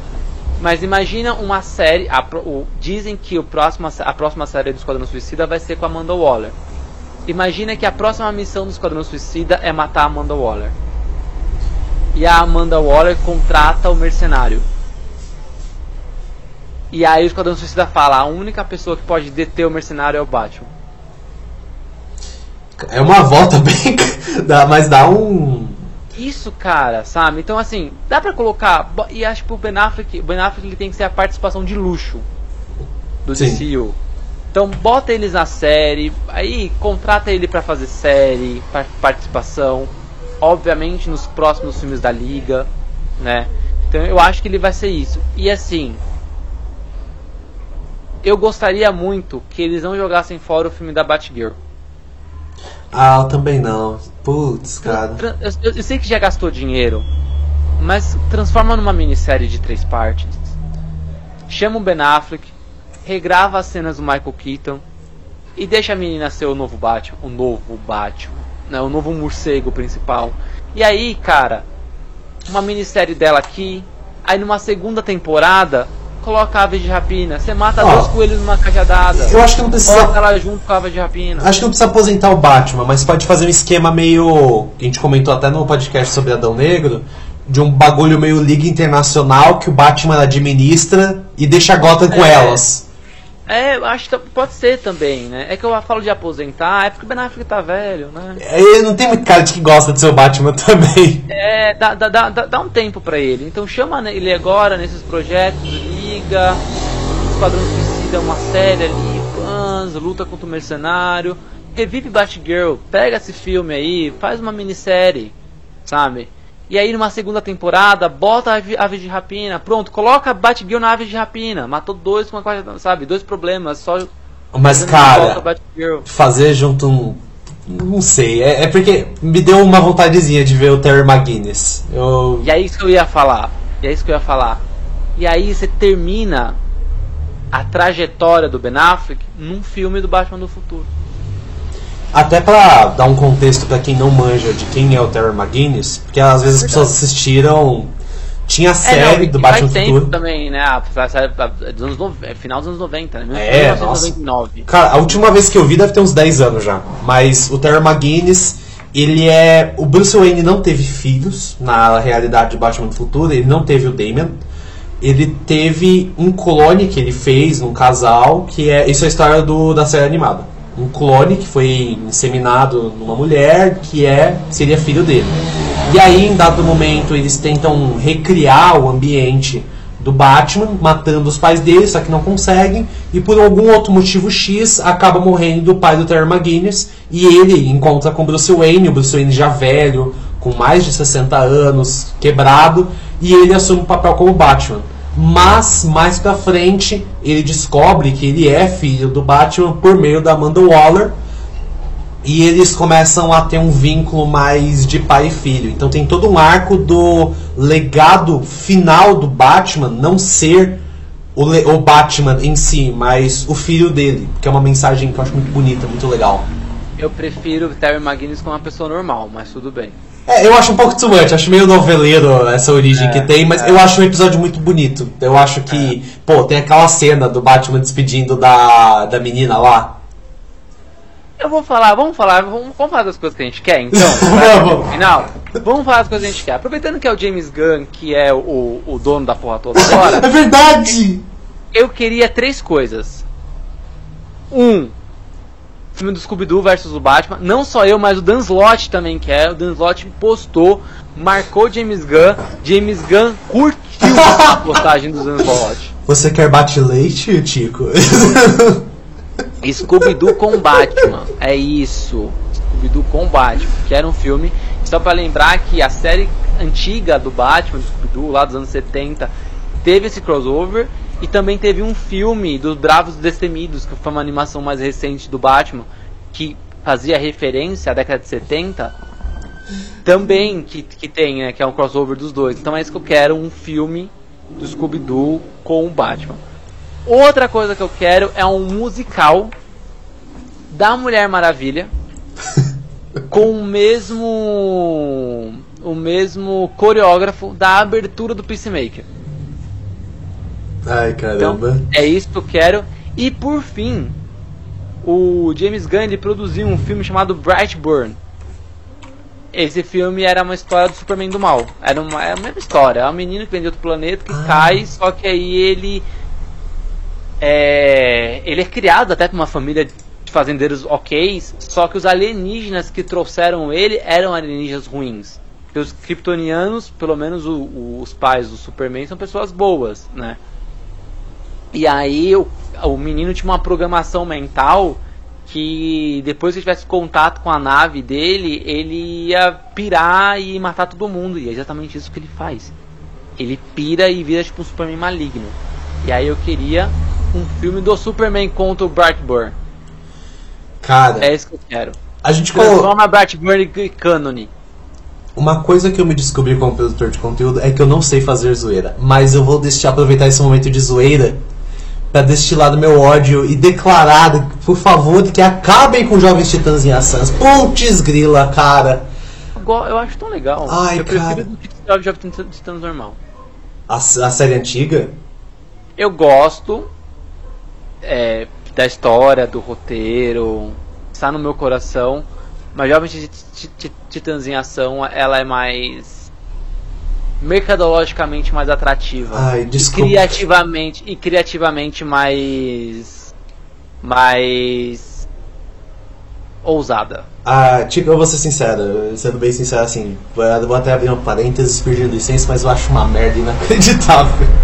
Eu acho muito ruim. Eu acho, nossa, eu acho humor muito. Assim, a parte É criativa. não é humor pra mim, né? É, É. é outra coisa. Eu não gosto desse humor também, mas eu acho que é isso. Tem- Eu, eu entendo que é pra criança, mas a minha É a parte de série- fã. É a série, é a série animada mais longeva da história da DC. Ai, que merda, cara. Jovens Titãs em Ação. Ela tem sete, oito temporadas, eu acho. É a mais longeva da história da DC. Nossa, cara. Por favor, James Gunn, eu nunca te pedi nada. Nossa, eu acho muito ruim, muito ruim. Nossa, eu, eu, eu juro, eu tentei sentar pra assistir, tentei. Eu, eu e meu irmão, que eu tenho um irmão mais novo, que tem. Acho que ele tem 8 anos. Eu sou muito ruim de idade, entendeu? Essas coisas. Aí eu olhando pra ele, e ele tipo não achando graça, e eu olhando e achando horrível. E aí eles. Aí eu teve. Cara, teve um dia que eu sentei pra assistir, eu falei, putz, vou assistir um episódio. E aí, não minto, não sentei pra assistir. Tava passando, e aí apareceu um dos primeiros episódios que é uma briga do Cyborg com o Robin. Que eles até estão treinando um ataque combinado pra derrotar o cara de barro e não dá certo. E aí começou o episódio, eu falei, nossa. Porque a animação de Jovens Titãs é antiga, então ela é aquele formato quadrado, não é retangular, que é widescreen, né? Aí eu falei, nossa, será que eles fizeram a atualização? Eu sentei pra ver. Aí eu sentei, aí tava com o estilo da animação antiga. Aí tava a Estelar, olha Robin, eu fiz uma torta, ela tem gosto de bumbum. E ele começa a dar para as pessoas comerem. Aí eu falei, nossa, a série tinha essa piada? Eu, eu relembrando. Aí de repente, aí, aí o episódio ele repete a trama. E termina eles fazendo um ataque especial e fala, e é por isso, Robin, que somos amigos, porque você sabe usar a capa. Aí eu. Cara, o episódio não era assim. Mas ó, tem uma, tem uma coisa que é. Primeiro que é, não, é, não é pra gente, né? Não é pro Não é. Brasil. Não é pro Brasil né, nem pra nossa cidade. A série do Titãs. Ela tá no gosto do americano. Tá, tá. Nossa. Eu acho, cara, eu, eu falei já que o meu vilão preferido do, Ba- do, do, do Batman, depois do Coringa, é o Espantalho. Uhum. Meu desgosto na terceira temporada é, é você não tem ideia, assim. É, eu, eu dava vontade de bater a cabeça na parede sempre que aparecia o Espantalho. Ele aparece bastante, ele é um dos vilões principais. Ao final.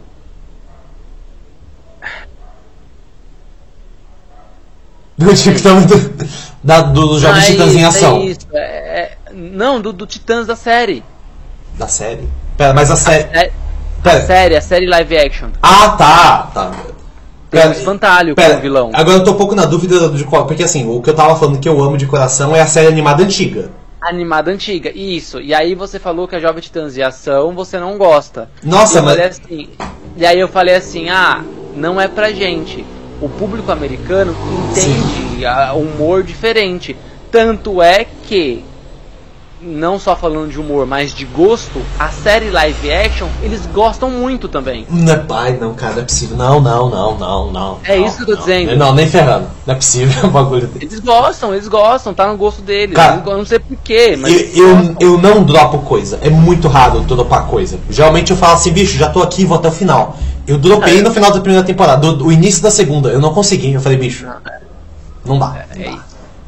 Assim, a série tem vários erros de construção. Mataram o. o vilão que eu. Mas não mataram de morreu, morreu. Não é isso. Mataram de tipo.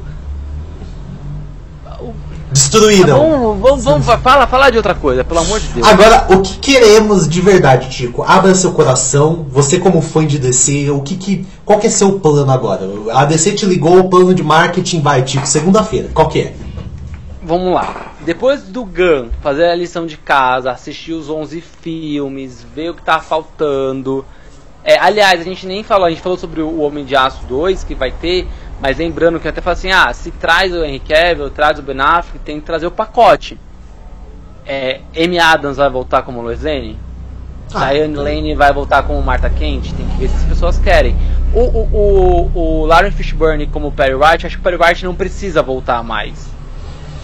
Tudo bem, se ele não, se não tiver planeta diário, dá pra super adaptar. O Clark Kent aparece como morto no eu não lembro, cara, a identidade civil dele morreu? Eu acho que ele morreu também. É verdade, tem isso, né? Como que vai resolver é. isso aí? Quando o quadrinho resolveu, no filme resolve. Mas então essas pessoas precisam voltar. Né? Então, pelo menos a Lois e a Marta Kent. Ah, é, são muito importantes, né? Zack Snyder deixou uma coisa no ar que a Lois estava grávida. Qual que era o plano do Zack Snyder? A Lois estava grávida do Batman.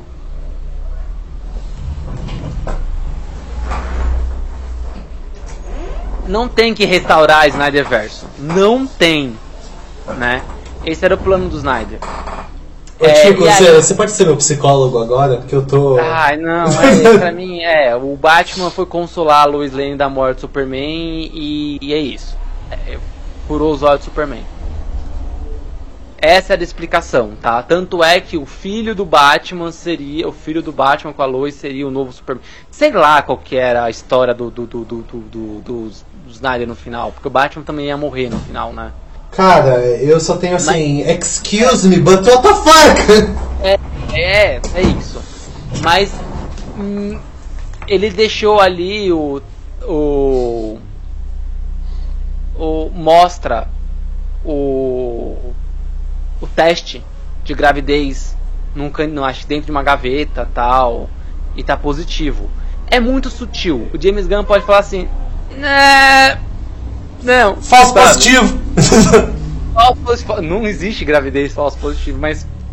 Sério mesmo? Mas, cara, existem homens que voam. Por que não pode ter um é. teste de gravidez que não funciona direito? Ótimo, beleza. Ele vai fazer. É, é, não, deixa. Ele pode fazer isso, tá? Então tem. Será que ela tá grávida? Será que não tá? Volta a lua? É uma, uma coisa. Mas o que eu queria, queria mesmo. Bom, eu acho assim. A primeira coisa é Ó, depois de assistir os 11 filmes e mais os 3 que vai lançar, Besouro Azul mais 4 que vão lançar, James Gunn precisa entregar um plano. É o plano de 10 anos que o Zaslav falou? Até pode. Eu acho arriscado. 10 anos é tempo para um cacete. Então, ah, importante, a gente não falou. James Gunn tem contrato de 4 anos. 4, fiz assim. De 4 anos né? Ah, então quer dizer que ele vai sair? Não, né? Ninguém tem contrato vitalício. Kevin Feige também tem contratos finitos que ele vai renovando. Aquele, é a gente não, ele não, a, a, a, mídia não fala isso, né? Ah, Kevin Feige assinou com mais, assinou um contrato para mais três anos. Não fala. Só ele só vai. No dia que ele não assinar mais, falar Kevin Feige decidiu sair, né? Então o James Gunn, esse primeiro contrato tem quatro anos. Se der certo, e se ele quiser, quiser continuar, ele vai renovando, né? Então, pra mim, é um plano de quatro anos. É. E ó, Dois se ele não renovar por dar merda, eu acho que o DCU vai lascou. Ah, já era, já era. lascou. É. é. então assim, ah, mas o Zaslav falou um plano de 10 anos. O plano de 10 anos é arriscado, pelo simples fato de que o James Gunn pode não estar tá depois e mudar, né? Então, Vale lembrar que o Zack Snyder tinha lançado lá em 2013 o, o, o plano dos filmes do, dos, dos, filmes da, da, do, da DC, né? É, Liga, parte 1, parte 2, Lanterna Verde, nanana. cara, entrou a nova, a, nova, a nova diretoria, que não é mais nova, né? A diretoria antiga da Warner AT&T entrou, não gostou da visão do Snyder, Flash mudou, Shazam mudou, Aquaman mudou, Cyborg foi cancelado, Lanterna Verde foi, virou série. É isso. Né? Ou Então, agora, assim, será que o Ray Fisher volta? Eu acho que sim. Eu acho que volta. Num filme solo, duvido, mas que ele volta no filme da Liga, ele volta. Né? É, e se vacilar, ele volta até em The Flash agora, viu? Faz sentido. Ele ia, ele ia fazer parte, né? Na, no, uma das primeiras versões do roteiro tinha ele, ele, ele ia fazer parte. O Andy Muschietti teve que tirar. Nossa. É. Mas bom, voltando. E aí, a gente tem um plano de 4 anos: 2024, 2025, 2026, 2027. É isso que James Gunn precisa: de 2 a 3 filmes. Lembrando que talvez os filmes da do Batman, Coringa, Constantine 2, eles vão entrar no orçamento da DC. Uhum. É, não, não, não, não da DC Studios, mas é o orçamento da Warner. A Warner não tem orçamento nem data. Né? A Marvel já enfiou um monte de filme também. Não tem nem data disponível para tanto filme. Então é de dois a três filmes. Então 2024 vai ter Coringa, então a gente vai ter espaço para mais uns dois filmes da DC. Vai ter Besouro Azul também? Então mais um. Então, como tá saindo do caixa deles. Mas na verdade é até saudável em certo nível, né? Pra- É, mas aí, aí pensando em planejamento de história, ah, 2025, 2025 talvez tenha Batman e Mulher Maravilha, já. Ah, Esse então é um o- casal que eu quero ver, por favor. Gostaria É. de uma bebida aí desse casal. A Liga da Justiça não cumpriu esse desejo no meu coração. É, é, pode, quem sabe, Batman, o Ben Affleck aí, né? Mas é, esse Batman seria o Batman 2 do, do Matt Reeves, então 2025, provavelmente Batman 2 e Mulher Maravilha 3. é que você falou É. Batman e Mulher Maravilha, eu falei, putz, verdade, né? São Não, filmes separados. Entendi errado. Mas Mulher Maravilha bem talvez, assim, tipo, não tem nada confirmado, nem The Batman, mas tipo, só pra gente ver. Então, na verdade, talvez não tenha nem tantos filmes assim do DCU até 2027, Sim. né? O que, que eu acho que precisa? 2027 tem um filme evento. Sim. E aí esse filme evento tem que ser Liga da Justiça. Eu queria muito da, da gravação do episódio do Adão Negro que a gente fez o Divergência até, até hoje, eu fiquei pensando em umas coisas. Eu gostaria muito que esse filme evento fosse Esquadrão e Liga da Justiça. Mas eu acho que um vilão muito bom. Até fazer ah, o Adão Negro ser. Até pode ter um embate com o Adão Negro. Mas eu acho que uma noite mais densa ali tipo, o Adão Negro como primeiro embate, ali no primeiro terço da história. E aí a Liga se junta com o Esquadrão pra prender ele. E aí vem a invasão do. do. do. dos Marcianos Brancos. Hum. Olha, E aí já junta com a série do Lanterna Verde, com a morte do Al Jordan. cara, é porque a gente tá. É um, é um daqueles programas que, tipo assim, daqui seis meses, quem assistir vai achar muito doideira.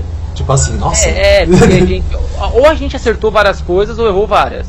Então, e eu acho que por enquanto, eu vou ser sincero, eu não sei o que esperar. Tipo, É. não tem. Mas é, mas é isso, assim, independentemente do, do, do, do- do roteiro, tem que ter uma liga em 2027. Até lá. é, é, mas tem que ter. Porque é a melhor data de um filme evento da DC. 2025 tem um filme dos Vingadores. 2026 também tem um filme dos Vingadores. Só vão falar de Vingadores. 2027 começa a fase 7 da Marvel. X-Men, já. É, e a gente nem sabe se, se vai ter logo X-Men 2027. Porque o a, pr- primeiro ano da, da fase 7 da Marvel pode ser capenga, igual o primeiro ano da fase 4. Né? Depois de um grande evento, pode capengar o começo. É o melhor momento da, da DC botar um filme evento, 2027. O último ano do, do, do primeiro contrato do James Gunn. E um ano que não tem filme dos Vingadores. E não vai ser tipo um, um grande evento, tipo Ultimato ainda. Vai ser tipo o primeiro Vingadores. Você não precisa fazer muita coisa, não precisa fazer nada muito milaborante. Eu acho que até pode ser um, um quase ultimato. É, é que- é que eu acho que o Ultimato. Pô, Ultimato são, é que o Ultimato Não. é muito filme, né? É- acho que ainda não. É, mas você tem, que, você tem que lembrar que já existe a liga. Então, mas aí que tá. É, Não- já, É Já que existe. o Ultimato, ele fecha um grande arco que teve do Marvel Studios, que começou no Homem de Ferro. E eu acho que esse primeiro grande evento não precisa ser algo tão assim. Não precisa ser algo tão milabolante. Acho que dá pra ser algo Talvez.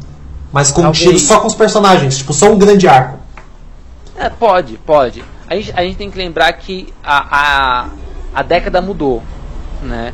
Há 10 anos atrás, você ter dois filmes da, da, da- Marvel por ano, três por ano, aí você demorou não sei quantos pra ter, pra ter um, um ultimato. Não dá mais pra fazer isso. A Marvel já fez. Uhum. É cada vez mais rápido, né? A, a DC já, já queimou largada. A época dela fazer devagar já passou. É. Agora a gente tá numa época de que tem conteúdo novo todo mês. Todo mês tem um filme. ah, é, intercala, né? A Marvel. Uma série, filme, série, filme, série, filme. E agora série e filme especial. Então, tipo, você tem coisa da Série Marvel quase todos os especial. meses. Todo mês tem conteúdo da Marvel. Então, assim, não é que a DC precisa fazer isso. Mas eu acho que não dá, não dá para você ficar fazendo o Superman aprendendo a usar os poderes, a Sociedade da Justiça no filme solo. Não, não dá mais para fazer isso. Sabe? Isso já foi. A, a liga já foi criada. Então, eu acho que Peacemaker já mostrou de, de- em uma piada, mas mostrou que a liga, Peacemaker e, e Adão Negro também, mudou, mostrou que a liga não é uma equipe é, de, con- de, de contingência de dano. É uma equipe que apaga incêndio Uhum. né? Cada um tá fazendo uma coisa e quando precisa eles se juntam. Né? Uma equipe que apaga incêndio. É diferente dos Vingadores. Os Vingadores já é mais orgânico, né? Você vê que eles transitam nos filmes agora. Eles viraram uma organização mesmo, né? Isso. A, a liga não é isso. A liga é deu ruim, juntou, sabe? Ah, Amanda Waller chamou, chamou o Superman pra peitar o Adão Negro. Putz, tá tendo uma, uma- um, um negócio alienígena lá em Peacemaker, a gente precisa da Liga da Justiça. Eles che- chegam atrasados, é uma piada. Mas eles chegam, né?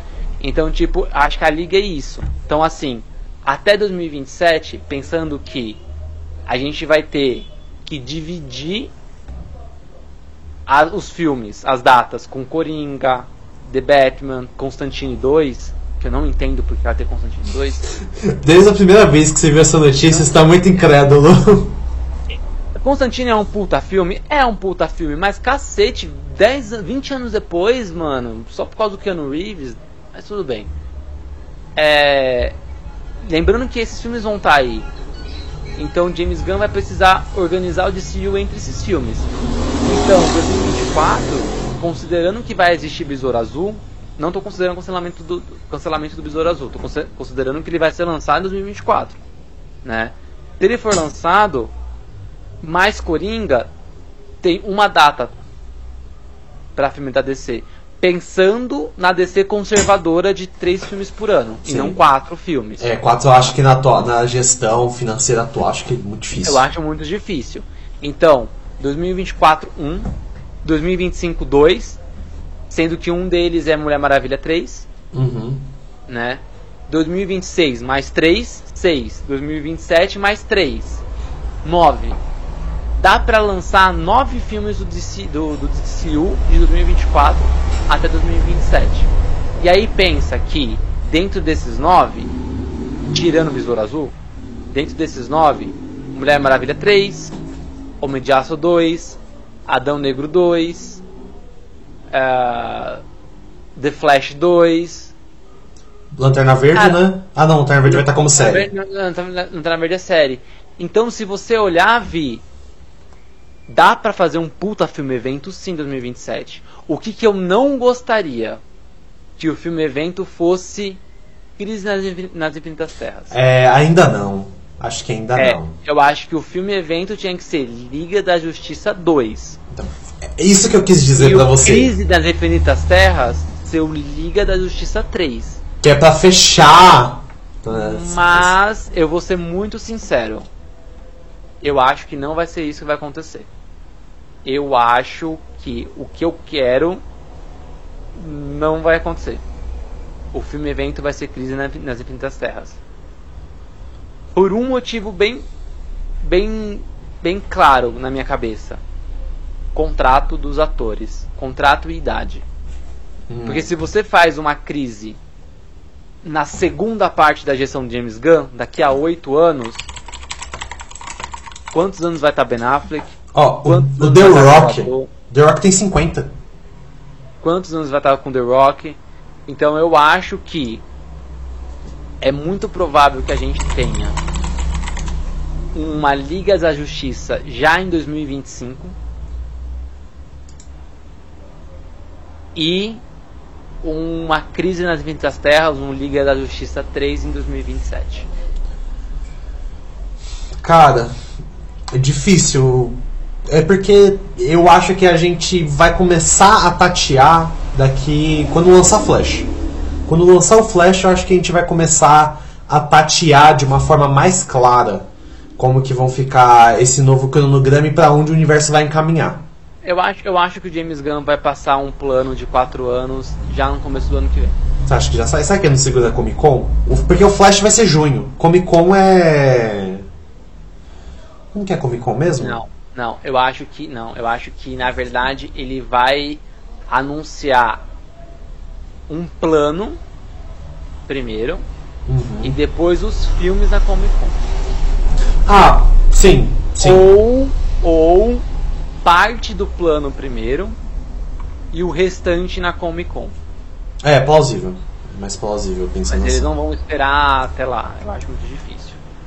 Olha, as minhas aspirações não são tão positivas, são tão é, complexas, especificadas como o Tico, porque eu ainda tô muito fora do filme. Eu ainda não peguei pra onde que quer caminhar. Mas o que eu gostaria de ver, que a gente comentou até mais cedo, é um Superman mais brilhante e esperançoso.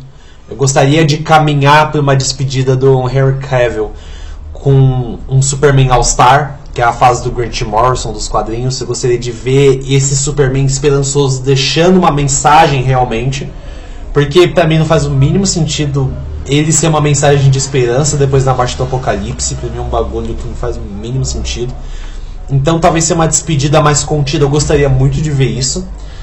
Eu queria ver uma Liga da Justiça Internacional. A gente comentou que agora a Liga da Justiça é aquele apaga incêndio, mas eu acho que ver uma Liga Internacional com um James Gunn pegando uma zoeira com o Guy Gardner, com o Besouro Azul. É que não vai ter Besouro Azul clássico, mas talvez um Gladiador Dourado. Tem uma pegada mais de comédia zoeira com esses heróis classe B, como Homem Animal. E essa relação eu acho que seria muito série. legal. Então, acho que uma série seria muito legal. Boa, é. E uma série animada de Sociedade da Justiça. Você comentou realmente, filme, série Sociedade da Justiça, acho muito pouco provável. Mas um filme mostrando a, o, qual é a Sociedade da Justiça do DCU. Uma coisa que você fez eu pensar. 2025 filme da Liga. Vamos, vamos pensar que em 2027 tem um filme evento, Crise na- na- nas Infinitas Terras, né? Então a gente tem Oh, só uma coisa, Mulher da Maravilha. Mulher Maravilha, Primeira ou Segunda Guerra? A, o 80, não, Primeira Guerra. É Primeira Guerra. Ah, então, pô, Sociedade da Ele Justiça. Pula, ele pula a segunda, né, e já vai para 84. Hum, Não tem tá. filme de Segunda Guerra. Ou então daria pra fazer Sociedade da Justiça com Mulher Maravilha. Mas aí você voltaria a Mulher Maravilha? Porque É. o segundo filme dela é de 84. E aí ela não ia pra frente, porque a Perry Jenkins falou que o terceiro filme é hoje. Sim, mas Não. precisaria ser um filme dela. Eu digo assim, se tiver algo da Sociedade da Justiça, a Mulher Maravilha poderia participar. Acho que seria viável cronologicamente. Então eu acho que não, hein? É que eu gosto desse clima. É porque já teve o filme animado também, é difícil, eu ia mas eu misturar. acho que o, o- o grande problema é que a, o que a Perry Jenkins quer. Perry Jenkins quer, que ela já falou que o terceiro filme é hoje. Uhum. Então, o primeiro filme é a Primeira Guerra, o segundo e o último filme é hoje. O segundo filme é metade do caminho. Então, anos 20, anos 80, hoje. Mulher Maravilha desapareceu. Mulher Maravilha sendo filmada no shopping, brigando com ladrões de banco. É, é, é, eles, eles deram um o Mas aí tá, eu acho que assim, vamos pensar que, ah, beleza, Crise na- nas Infinitas Terras 2027. Uhum. É, eu acho que. que. Lembra que a gente comentou que não a Liga Internacional de Comédia, mas essa Liga Internacional dos Quadrinhos dos anos 90, que é a mesma ideia do desenho Liga, Liga Sem Limites, que é tipo, todos os heróis são a Liga. A Liga, a Liga é um. é tudo agora. É, deixa eu, deixa eu pegar até o. Vou até que pegar o quadrinho, que eu acho que tá fácil. Que é, aí, que é justamente essa ideia da Liga é uma grande rede de super-heróis. Se, eu, se isso acontecer, é, dá para fazer a manutenção dessa Liga da Justiça em série com a Liga da Justiça de comédia. Ó, até aqui a, a capa. Olha a formação. Ah, não, mas essa, mas é, é, então, mas essa não é a que eu tô falando. Essa é a da do GM Defios. É, não, então, mas é, então é, é, é, é, o que eu estou dizendo. O conceito de Liga Internacional não é esse conceito dos anos 80. Ah, dos anos 90 com Grant Morrison e o isso, que, que é o mesmo conceito da animação Liga Sem Limites. Uhum. Que é uma liga séria, só que com vários. Eu vou, eu vou, eu vou, mas eu vou chegar nessa, eu vou chegar nessa. Com vários, com vários personagens. E aí isso é apresentado no segundo filme da Liga, 2025. Uhum. Vale lembrar que 2025 é logo aqui, tá? E o James Gunn ele está envolvido em séries da, do, do, Esquadrão Suicida e, e mais um filme que ninguém sabe qual que é eu tenho muita convicção que é o filme da Liga com o Esquadrão Suicida. Muita convicção. Então imagina que 2025 é esse filme. E aí, esse filme acaba com a Liga criada. A Liga existe, tem um local que eles ficam. Pode ser uma mansão, pode ser um, um, um satélite. E aí você tem um personagem só da formação da liga que continua, que é o Batman dessa liga. Uhum. Mostra aí de novo a capa. Ah, Só o Batman é um personagem clássico, tá vendo? Só é. o Batman. E olha os personagens X que tem na formação. É, e aí você tem o. Aí você pega, pega um personagem só. Eu pegaria o Shazam. É, ó, e esse aqui é depois vai aumentando. É, tá aumentando. É. Eu pegaria o Shazam. E aí é o Shazam sendo o líder. Não é que é o líder da assim, a liga tem mais o que fazer. O Batman tem outras coisas, o Superman tem outras coisas, Mulher Maravilha tem outras Cyborg, Flash. E aí quem é que tem que cuidar da casa? O Shazam cuida da casa. E ele cuida junto com esses heróis B. E o Shazam e aí... criança, já pré-adolescente adolescente, né? Não, já vai ser quase um adulto o menino, né? Porque ele já é um adolescente já, pré-adolescente, o ator. Ah, é porque, cara, uma das minhas partes favoritas do Shazam é porque, tipo, ele é um homem corpo adulto, mas é uma criança, um pré-adolescente, aí o cara vai fazendo os diálogos que são muito engraçados. Isso é muito é, bom. Mas aí, o ator já tá envelhecendo já. Né? É, é difícil. Mas essa, mas essa é a ideia, é tipo, entre um filme da Liga e a crise, ter as séries da Liguinha.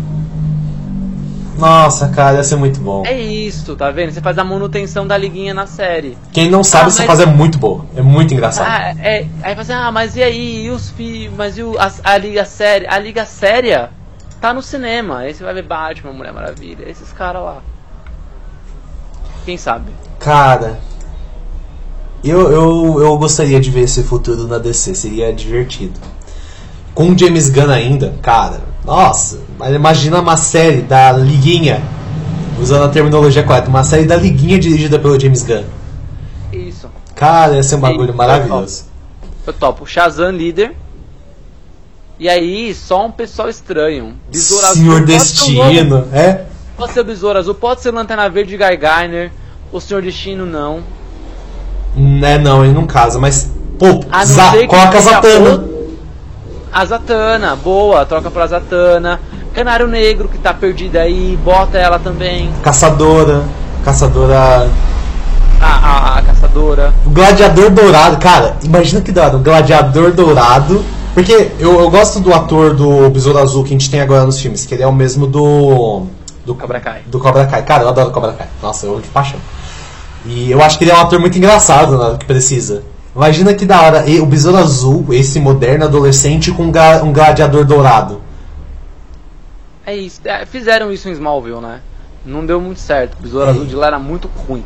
Mas fizeram esse Smallville. Então, eu, eu acho que assim, dá pra fazer. Dá pra fazer coisas muito diferentes. Dá pra abraçar a farofa do jeito que o Gun gosta. E dá pra fazer coisa séria. Uhum. Né? Então, é, comentei com você que ah, eu acho que não vai acontecer um filme da Liga só em 27. Eu acho que não mesmo. Acho que em 25 a gente já tem um, né? Tem chão para chegar até lá. Dá, vai ter outro filme da Mulher Maravilha. Eu acho que vai ter outro do antes do Superman, Adão Negro, Flash. Né, se você pensar, deixa eu ver, Mulher Maravilha, Superman, Adão Negro, Flash.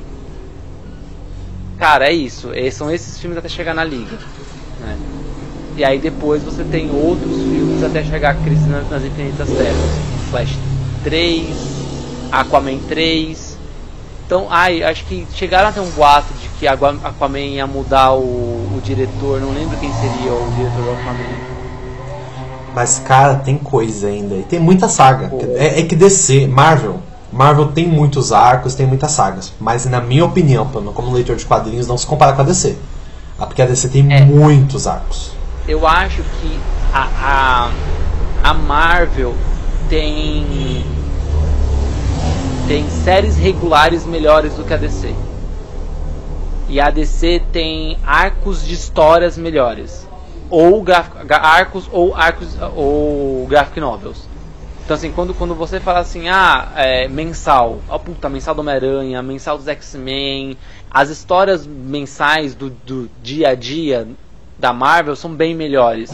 É difícil você falar assim, me fala uma grande saga da Marvel, né? É uma história fechada, né? É, agora é, é mais fácil assim, ah, é a época dos X-Men do, é. do, do, do, Chris Claremont, a época dos X-Men de não sei Até quem. Até porque é uma época, o né? que chamam de, que nem, o que falam que é o clássico da Marvel é a queda de Murdoch, isso aqui é da série regular. Essa, exatamente. E aí, o que que é bom da DC? São os graphic novels, né? Se a gente citou o Superman, os Grandes Astros, é, o que, que de, de, de, graphic novel do Batman que já foi adaptado, Piada Mortal, Longo Dia das é, Bruxas, a, a, estética do Ben Affleck com o Cabelo das Trevas. Então você tem essa, a, a, o mais icônico da DC são as graphic novels. Tanto é que, ah, beleza, é, a saga de Thanos, eu acho que foi. Ah, não, só foi, foi evento. Foi uma saga evento nos quadrinhos, Saga do Infinito. É, que é a Guerra Infinita, Cruzada é. Infinita.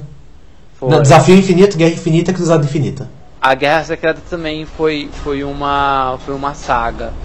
Mas você vê que, o que o que vem sendo adaptado da Marvel geralmente é, é, é o regular mesmo dos quadrinhos, né? É, porque as mega, o conceito de mega saga na Marvel, ele é muito, ele é mais trabalhado nos anos do, na década de 2000. Porque anos é. 80, 90, é tipo assim, a gente precisa juntar esses heróis para brigar e vender. Aí é, a, gente... a, DC já tinha isso com a crise, né? É, mas já era uma coisa de arco de construção. Porque aí você tinha crossover, sei lá, toda a Alpha e X-Men.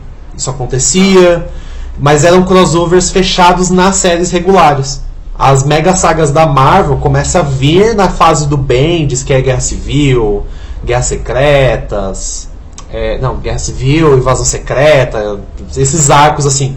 Agora DC, série. É, teve, é verdade, sempre teve. Bom, eu, eu acho que é isso, assim. É, muita coisa pro, pro James Gunn fazer, né? É, eu acho que a gente tem aí até 2027 que são esses quatro anos do Gun, pode rolar muita coisa legal. Muita coisa legal. É, eu não queria, de novo, eu não queria uma mega saga em 2027, mas a gente vai ter crise nas Infinitas Terras em 2027. É, pra é. mim é, é, muito difícil não ter, sabe? Mas que antes tenha o um filme da Liga. E que o Gun, o Gun é muito inteligente. Então que esse filme da Liga seja um, um, um arco mais fechado traz os marcianos brancos, coloca o Caçador de Marte para fazer alguma coisa decente nesse filme, sabe? E é isso, vai ter que gastar esses atores porque já estão velhos, né? vale lembrar que o universo da DC começou em 2013. Né? É, eles foram, os atores foram usados poucas vezes. Ah, o, o, o Ben Affleck não teve filme solo, o Henry Cavill teve um filme solo só, participou, né, teve Batman vs Superman, Liga da Justiça, tem essa pontinha no Adão Negro. Então são caras, pensa, que em em 10 anos Robert W. Jr. fez quantos filmes? Como Homem de Ferro 1, 2, 3, Capitão América 3, Guerra Civil, Homem-Aranha, Vingadores Guerra Infinita, Ultimato. Isso. Ultimato foi 2019.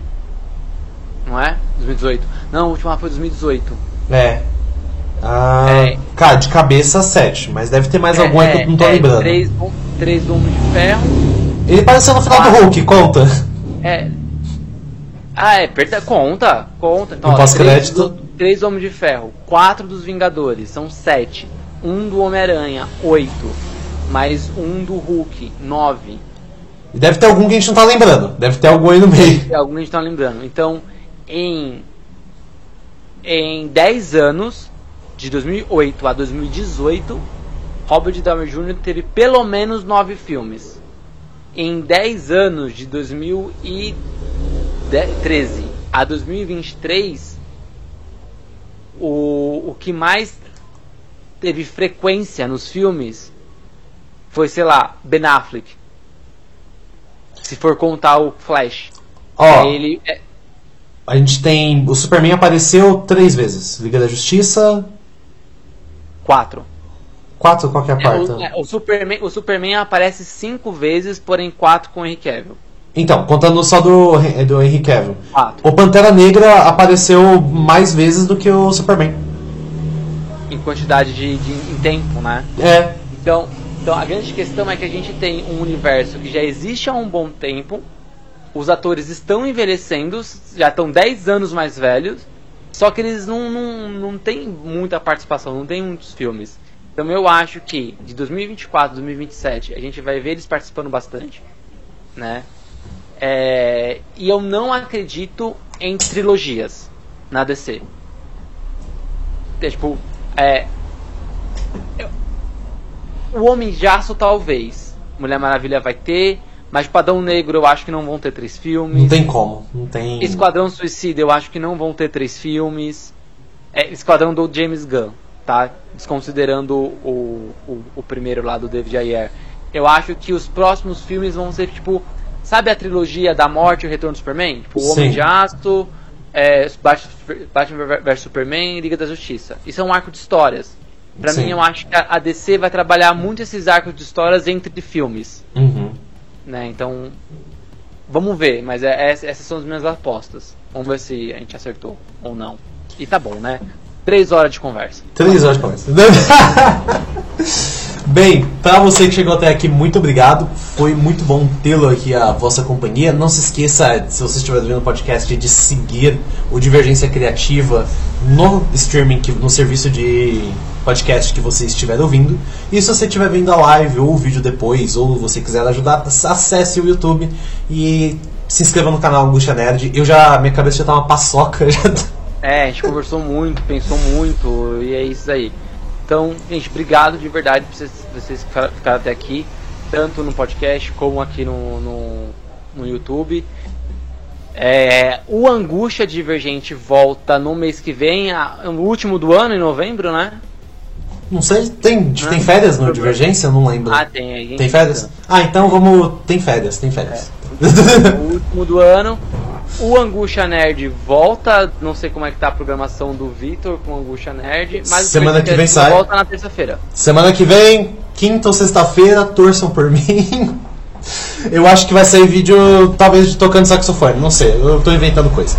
Mas vai ser. Tá, beleza. Então, vídeo imitando coisa e Divergência Criativa volta, tem episódio toda terça-feira. Então toda terça-feira tem lá, quinta-feira, quinta sim, quinta não, e é isso daí. Lá com a Giovana Paixão. Não pôde vir hoje, lá, mas fica o, é o beijo, abraço, infelizmente, mas torcendo pro próximo tempo. É isso aí. Então, Obrigado, gente. Aqui no Angústia Divergente até mês que vem. Bem, falou meu povo, até semana que vem. Espero vocês lá.